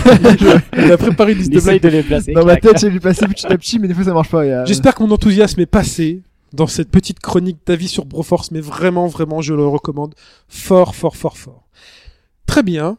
Il est temps de passer à la réponse à la question de début de podcast, euh, celle à, laquelle vous avez, euh, vous avez participé. Euh, donc la, la question, la question était parmi. Bah, je vais la redonner, t'as déjà beaucoup parlé. Ouais, on, va, on- on va y aller. Ou alors Fudge, si tu veux. Je reprends Alors. mon souffle. voilà, reprends ton souffle. Dans les jeux vidéo, généralement, quand on, quand on tombe dans un trou, on, on peut mourir et du coup le personnage perd une vie. Et ben dans certes, dans les, parmi les quatre jeux qu'a cité Hobbs, il y en a un où on meurt réellement et trois où on est euh, sauvé par un esprit ou par quelque chose comme ça où on ne meurt pas réellement et du coup tu peux continuer à jouer. Première réponse, c'était euh, Fable 2. Il a dit quand même le- les chiffres étaient importants. Hein. Euh, deuxième, c'était deuxième, c'était Legacy of Kain Soul River. Le troisième, c'était Prey De toute façon, le 2 n'est toujours pas euh, sorti. deux pas ouais, on sait jamais. hein. et euh, le dernier, c'était donc Wario Land 1. Le premier. Donc Super Mario Land 3 à la base. C'est ça, puisque Voilà. donc, Fudge euh, avait des doutes euh, Voilà. sur euh, sur ce titre-là en et le, particulier et le depuis couperet est tombé. et- un peu vite. Ouais. Donc on va revenir sur les titres. Vous nous avez dit que bah, Legacy of Kane c'était un petit peu, euh, enfin toi Fudge, euh, a priori. euh, ouais, pas de- C'est bon ouais. Donc effectivement, donc quand on meurt dans Legacy of Kane, enfin, entre guillemets on meurt, on doit récupérer des âmes euh, dans le monde spectral et trouver des portails pour continuer sa partie. Ouais. Donc effectivement, on meurt jamais vraiment, on a juste un moyen de revenir dans sa partie euh, directement très rapidement. C'est ça. Second jeu qui se base sur le même principe, C'est Prey. c'est prêt. Ouais, ouais. On est vraiment dans le même esprit que Legacy of Kain, c'est qu'on quand on meurt en fait, on est téléporté dans le monde des esprits puisque le héros du jeu est un ancien indien, donc euh, du coup on est dans cette mythologie Oh, un le petit peu. pitch de ce jeu était fou. Oui, ouais, moi j'ai trouvé. Le Il cimetière. était pas mal, le jeu, tout. génial, le jeu était sympa. Au début, quand t'es téléporté sur euh, le, le- dans le vaisseau alien et tout, euh, t'as tout le bar qui part vers le ciel, et toi, t'es vraiment dans le bar et tu, tu te vois tous les éléments du décor qui s'envolent. Bref, ce jeu-là, quand on quand on mourait, on mourrait pas vraiment. On était dans un monde un peu euh, un peu spectral, un petit peu un peu différent. Donc, ce n'était pas non plus prêt. Du coup, il reste que deux réponses Fable 2 et Wario Land. Ça tombe Un, bien, c'est celle sur lesquelles on a hésité. les deux sur lesquels vous hésitiez. Sachant que, souvenez-vous, hein, euh, on a choisi Fable 2, moi j'ai dit Wario Land. Si c'est Wario Land, 2. je réclame Shovel Knight un gain. Je n'ai pas participé. On va commencer avec Fable 2. Fable 2 qui avait une barre de, de vie, comme tu le Ouais, disais. ouais. euh, Ouais. donc. Et donc, quand on arrivait à la fin de notre ba- barre de vie, qu'est-ce qu'il se passait C'était la question finalement que vous avez je- posée. Bah oui, je ne me rappelle plus. Moi non plus. Notre personnage était au sol et Quelqu'un vient nous réveiller. Ah, il se fait, il se fait frapper par un Ouais. rayon ou quelque chose comme ça, non? Et en fait, on, on- en fait euh, une, une quantité d'or et d'expérience nous était retirée, mais le personnage se relevait automatiquement. Oh là là, les mecs. Oh, mais je suis deg. On Ouais. a perdu. Enfin, Mike et Fetch ont perdu. Alors, je, Sachant- tiens, je, je tiens à préciser que c'était fait exprès pour vous noyer un peu pour pas trouver la réponse. Sachant que le héros, quand euh, si on n'avait pas d'argent, par exemple, eh ben, on avait une cicatrice qui apparaissait sur le personnage. Et donc, si on mourait trop souvent, eh ben, on avait les cicatrices. C'est une apparaissaient. des Voilà. particularités du Et jeu. les villageois nous, euh, nous trouvaient repoussants, donc du coup, on pouvait pas parler avec eux. J'étais un peu, je savais pas trop parce que tu meurs jamais dans, je suis jamais mort donc. euh, C'est vrai que c'était assez ça. facile. Fallait y aller, pour mourir, fallait y aller. C'est. Voilà, mais donc ce n'était pas Fable 2. Donc, C'était Land. donc notre Wario Land. Et comme tu l'as très bien dit, c'était Super Mario Land 3. Voilà. Parce qu'en fait, euh, vraiment, ce jeu-là, c'est Super Mario Land. C'est une vraie suite des Super Mario Land où on pouvait mourir. Parce qu'on Bah était vraiment dans l'esprit Mm. euh, de Super Mario Land où à chaque fois qu'on allait dans un trou, on, on devait récupérer des vies, etc. Oui, j'avais raison. Sauf que par la suite, sur le, le 2 et Tu le, meurs plus après. et le 3, tu meurs plus. Tu récupères Ouais, des ouais. pièces et le but, c'est vraiment de, de récupérer des collectibles. Donc euh, de récupérer des pièces, de récupérer plein, plein de petites choses dans les niveaux. C'est que ça. Donc quand on a un truc qui nous écrase, tu perds des pièces. C'est comme Sonic. Et sauf que dans Sonic, au bout d'un moment, tu meurs. Tu meurs. tu Mais je me souviens parce que Pas dans Wario Land. Wario Land, euh, enfin, je l'avais fait quasiment euh, à la sortie, on me l'avait prêté. euh, C'est un énorme souvenir chez moi. Wario Land. Après Wario Land, des le numéros. premier, après. Super Mario Land, quand j'ai joué à Wario Land sur Game Boy, j'étais juste fou, quoi. Et, euh, ça m'avait pas du tout marqué qu'on qu'on ne pouvait pas mourir. Et donc, Et donc, on a reçu des réponses. en plus de moi, qui a gagné Donc Shin a perdu et donc dans les personnes qui ont donc euh, de ce que j'ai reçu comme réponse. Donc j'ai reçu cinq réponses. Ah, J'ai reçu pour 5 jeux. quatre. Oui, pour cinq jeux. On rappelle les jeux Shovel Knight, Strike Suite Zero, One Way Heroics, Fez et Astabrid. J'ai donc j'ai obtenu donc ouais, il y a quatre bonnes réponses dans les cinq. Ouais. Parce qu'en fait, on a une personne, c'est Mini Kenshin qui a qui s'est planté, qui m'a dit prêt. Euh, puisque pour lui, dans Prêt, une fois qu'on était mort, on était finalement dans un monde des morts, des, des, des esprits, Ouais, mais. et donc dans l'esprit, euh, notre personnage était mort. Ah. Donc en jouant sur les Et il mots, essaye de négocier. C'est vrai que Gamora, euh, Non, pas Gamora, euh, c'était euh, Mini Mini Kenshin. Allez, puisque de toute façon on a les cinq réponses, on a cinq lots, on, on va le faire gagner. On va le faire gagner. Donc t'obtiens entre guillemets le, le, le plus petit des lots, mais pas le moins intéressant. C'est le petit RPG, euh, donc euh, One Way Heroic. exactement, Ou Heroics, merci, RS. Heroics, qui est euh, donc un petit RPG avec scrolling vertical dont on parlera prochainement, et qui est vraiment super intéressant. L'idée euh, est dingue. Ouais, ouais. Enfin, l'idée est géniale. Hein. C'est tu joues à un RPG normal, sauf Ouais. que t'as, comme dans les jeux de plateforme, toujours un scrolling qui va vers la gauche. Et si euh, le scrolling temps, te, rattrape, tu meurs. Tu meurs. Ah, ok. Donc du coup, il faut, faire, il Parce faut que aller dans- toujours à droite, toujours Parce à que dans droite. l'idée, ça va à l'encontre de l'esprit RPG où tu prends Voilà. le temps d'explorer. Oui. Là, non. Là, non, c'est toujours en mouvement. Ah, c'est une bonne, un bon principe. Donc du coup, le, le principe est super bon et c'est vraiment euh, super sympa. Eh ben, on attendra la vie de Mini Kenshin alors. voilà. Eh ben, félicitations Mini Kenshin. Bravo à toi. Ensuite, Hop. euh, alors Dakomens qui demande si on gagne même Kotoré pas faux. En, en fait, C'est il y, a eu, juste cité 5 là. il y a eu cinq bonnes, il y a cinq jeux à gagner, hein, à gagner. Euh, il y a eu cinq personnes qui ont répondu et euh, bon, bah voilà, et quatre bonnes réponses. Donc, donc, euh, Vous voilà. aurez été 6 ou 7, sera Vous auriez été 6 ou 7, on aurait plus, un- Voilà. plus intransigeant. Sauf que à l'instant, je Ah, viens de Ah, voir ah, ah, j'ai eu la sixième personne. Là, c'est Ah, pour merde. toi. Alors là, Mini Kaji qui. Ah, mais alors attention, est-ce que tu as eu la réponse Est-ce que c'est la bonne en réponse parle? 14h41. Ouais, c'est bon. Ouais, 1440. ça, ouais. C'est la bonne réponse ou pas C'est la, c'est Ah la Ah, qu'est-ce qu'on va Oh, c'est chou. Et bah donc je rajouterai un jeu. Tant pis, allons-y, c'est Ah bah pas ouais. grave. Mais euh, c'est pas grave, Mickey Kenshin il est plus là, je crois. Mais Mickey, il est, il est Kevin parti. Kenshin va réécouter le podcast. Bon, bah, c'est pour ta poche. On va demander à, à- C'est pas on va demander grave. à mettre en foros ce qu'il en pense un peu. Bah, Mini Kenshin, tu as gagné un jeu gratuit. Bon, alors voilà. voilà. Et bah, le chou a gagné du coup, alors c'est Voilà. il faut trouver un sixième jeu. Donc on va faire euh, dans, dans l'ordre de, dans l'ordre de réponse. Donc euh, le premier c'est Gabora qui a répondu le plus vite. Oui. Donc Gabora obtient Shovel Knight. Ouais. Gabora gagne Shovel Knight, félicitations. Voilà. Je Ensuite, peux prendre ma voix de Nico, ce Diego d'ailleurs Gabora qui m'a dit que il a fait confiance à Fudge à fond. Il s'est dit si Fudge dit ça, c'est que c'est vrai. Donc il a donné la réponse par déduction et grâce à Fudge, il a gagné. Voilà. Ensuite, euh, on a So- Terra en deuxième. Félicitations, Terra. tu gagnes Strike 8-0 à Fez.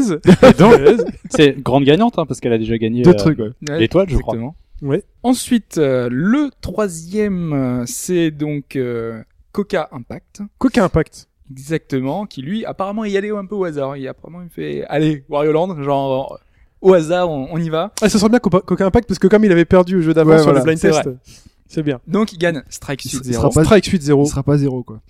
Voilà. Euh, c'est encore, On la, on la- on la relève pas. Oh là.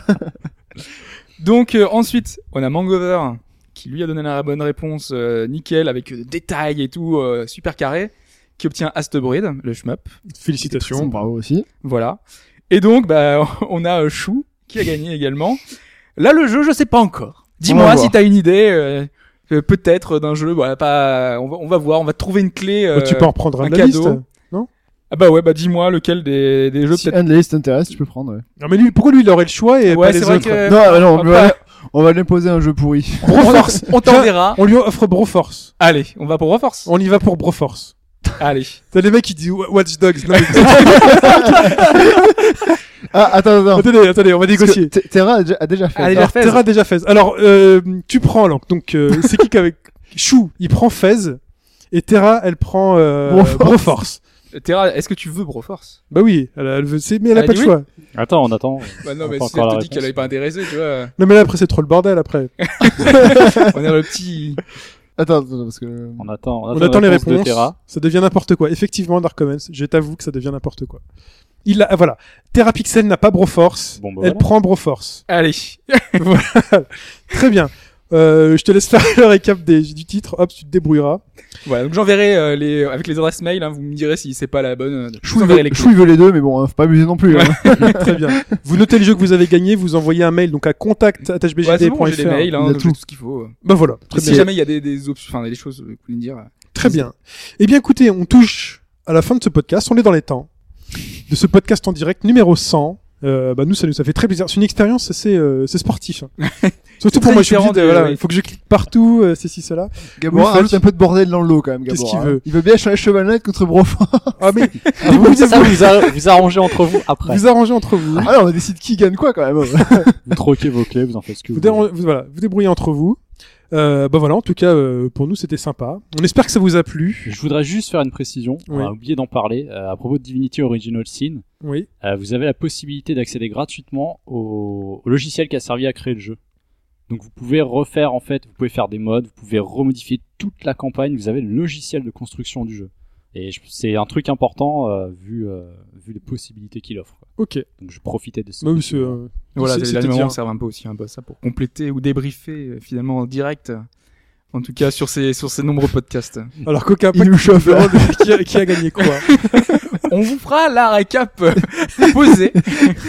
je, peux- je suis un peu perdu. Donc euh, Vous inquiétez pas. On De toute vous- façon, Ah mais du coup, ça, ouais, euh, du coup, euh, Chacun sait va ce qu'il vraiment a gagné. Il veut vraiment changer. Oui oui, bon, on fera ça. chacun sait ce qu'il a gagné. Vous en faites pas. Faites pas les difficiles. Hein. Sinon, Ouais. euh, les cadeaux, on les reprend pour moi. Parce que Shin voulait Cheval Knight. Bah oui, moi j'aurais bien aimé avoir Cheval. Moi, je vais même reforce du coup alors. Euh, mais t'as pas de PC. Euh, ça passe sur Mac aussi. Hein. Il passe sur Mac, bon force ou pas Eh Euh, oui. Très bien.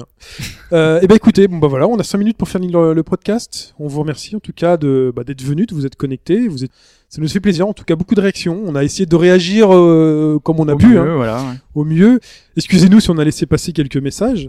Mais en tout cas, bah voilà, ça fait 100 numéros. On a été content de les passer avec vous. Euh, De bons moments. Voilà, donc on aura, il y en aura d'autres. On se retrouve la semaine Voilà. prochaine. Vous en faites pas. Dans Euh, deux semaines, un thématique. On peut déjà vous annoncer, il y aura de la baston. il y aura de la baston dans deux semaines. Ouais. Ouais. Hadouken Voilà. Euh, plus tard, il y, a- il y a pas mal d'idées qui, qui étaient revenues euh, de, de, de podcasts. C'est toujours, euh, enfin, c'est jamais évident. On a, euh, on a plein, on a plein de choses qu'on vou- qu'on voudrait Mm. faire, mais euh, ça dépend des invités, ça dépend des, des intervenants, puisque on sait que certains sujets, euh, certains sont plus aptes euh, que d'autres à parler de, de, de certains sujets. Donc euh, voilà, on s'adapte et euh, bah, on verra. On fera, on fait comme toujours. euh, on voit chaque semaine, semaine après semaine. Et, euh, et donc, comme merci de nous suivre. Rassurez-vous, on prend pas de vacances cet été, on est toujours là. Ah oui, on sera là cet été. On sera là cet donc été, passez hein. le Ça- mot. ça passe- alternera sûrement, mais euh, il y aura Ouais, toujours ça va, ça va tourner, mais peut-être qu'on sera seul des fois, mais Passez le mot si vous avez des potes qui sont en manque de podcasts et qui ont l'habitude d'écouter d'autres podcasts. Dites-leur qu'on existe. Euh, voilà. Donc j'ai reçu des mails cette semaine quand même pour les répondre. Donc le plus musical de la semaine dernière, on en parlera la semaine prochaine. Vous en faites pas. On va pas tout mélanger parce qu'il y a vraiment trop de gagnants là. Euh, j'ai quand même reçu des le personnes qui disent euh, le foot, on adore ça. Là, là, on ils sont un- très contents que j'ai euh, parlé de foot. D'ailleurs, ce soir c'est la finale de la Coupe du Monde. ça, Ah, je me disais, il a, il a ah, bah, bah, tout il le podcast. toujours là. Là, il y a les digressions, ça y est là. Bah oui, il y a des digressions. c'est- Et c'est le moment de poser, euh, de poser ses balls sur la table. Qui va gagner la Coupe du Monde ce soir? l'Allemagne. L'Allemagne pour Hobbs L'Allemagne. Ah ouais, bon, bah écoutez, moi je dis l'Argentine. Ah, moi je dis l'Argentine, ils vont pourrir le truc, ils vont quand même la gagner. Même si la logique voudrait dire l'Allemagne. Moi, moi, je ne, enfin, je veux dire l'Allemagne, même si le suisse. foot. euh, Il est neutre. moi, je suis côté, euh, moi je suis côté de la surprise. euh, Je pense que l'Allemagne, c'est quasi évident. Mais ouais, après, c'est quasi euh, évident. avec la- avec l'Argentine. Mais euh, vous savez, l'Argentine, hein, euh, sur un coup de folie de Messi euh, et d'autres, aussi se euh, réveiller un jour. ça peut passer. Hein. Mais tu sais, quand il se réveille, ça fait mal. Hein. Il a dormi Ouais. pendant une Coupe du Monde, il en a mis 4. Euh, Pendant une demi-saison aussi. bah oui, mais c'est ça. C'est ça le souci avec. Donc, euh, euh, rendez-vous pour le podcast HBG des foot. euh, Voilà. On va en faire un un jour. Je des foot. Mais moi, mon rêve, c'est d'utiliser cette plateforme de direct pour commenter du match de foot. Ah, c'est- Voilà. Appelle Bing, il cherche des, il pour faire comme Omar. Mais oui, l'Argentine, voilà, blablabla, voilà. C'était une imitation. Euh, très bien. Un autre, autre chose à rajouter? Non, non. on reste là C'est pour. euh, difficile après, pour ce podcast. après la limitation de Le, Martin le Fonseca. podcast 200 euh, sur la Tour Eiffel, non On pourrait faire ça. Euh, sur la Tour. Eiffel. Non, on sera à Ah, Miami, je pense. On sera à Miami, je pense, à ce moment-là. Très bien. Bon, en tout cas, euh, bah écoutez, sur le live, on vous dit, c'était une imitation de, Omar Da de Fonseca. Omar Da Fonseca. Oui, j'ai craqué. C'est toujours comme ça en fin de podcast. Euh, merci beaucoup de nous avoir suivis en direct. Merci beaucoup si vous nous écoutez en podcast. On se retrouve donc sur droite.fr sur le forum. On est également sur Twitter at hbgdfr. Euh, sur Facebook, au bas gauche droite, euh, je l'ai dit, sur Voilà, iTunes, n'hésitez pas. Toujours en boucherie, Voilà. comme d'hab, toujours pareil. hein. Donc là, c'était en podcast, mais il y avait un direct, et peut-être qu'un jour on refera un direct si on a la, la force, c'est quand même plus de. C'est de l'organisation, Voilà, hein. organisation différente quand même. hein. la force d'en- refaire un, De la broforce, cas, du coup. de la Broforce. Euh, en tout cas, bah merci, merci beaucoup de nous avoir écoutés, et on se dit à la semaine prochaine. Ciao tout le monde. Salut à tous. Salut. Ciao.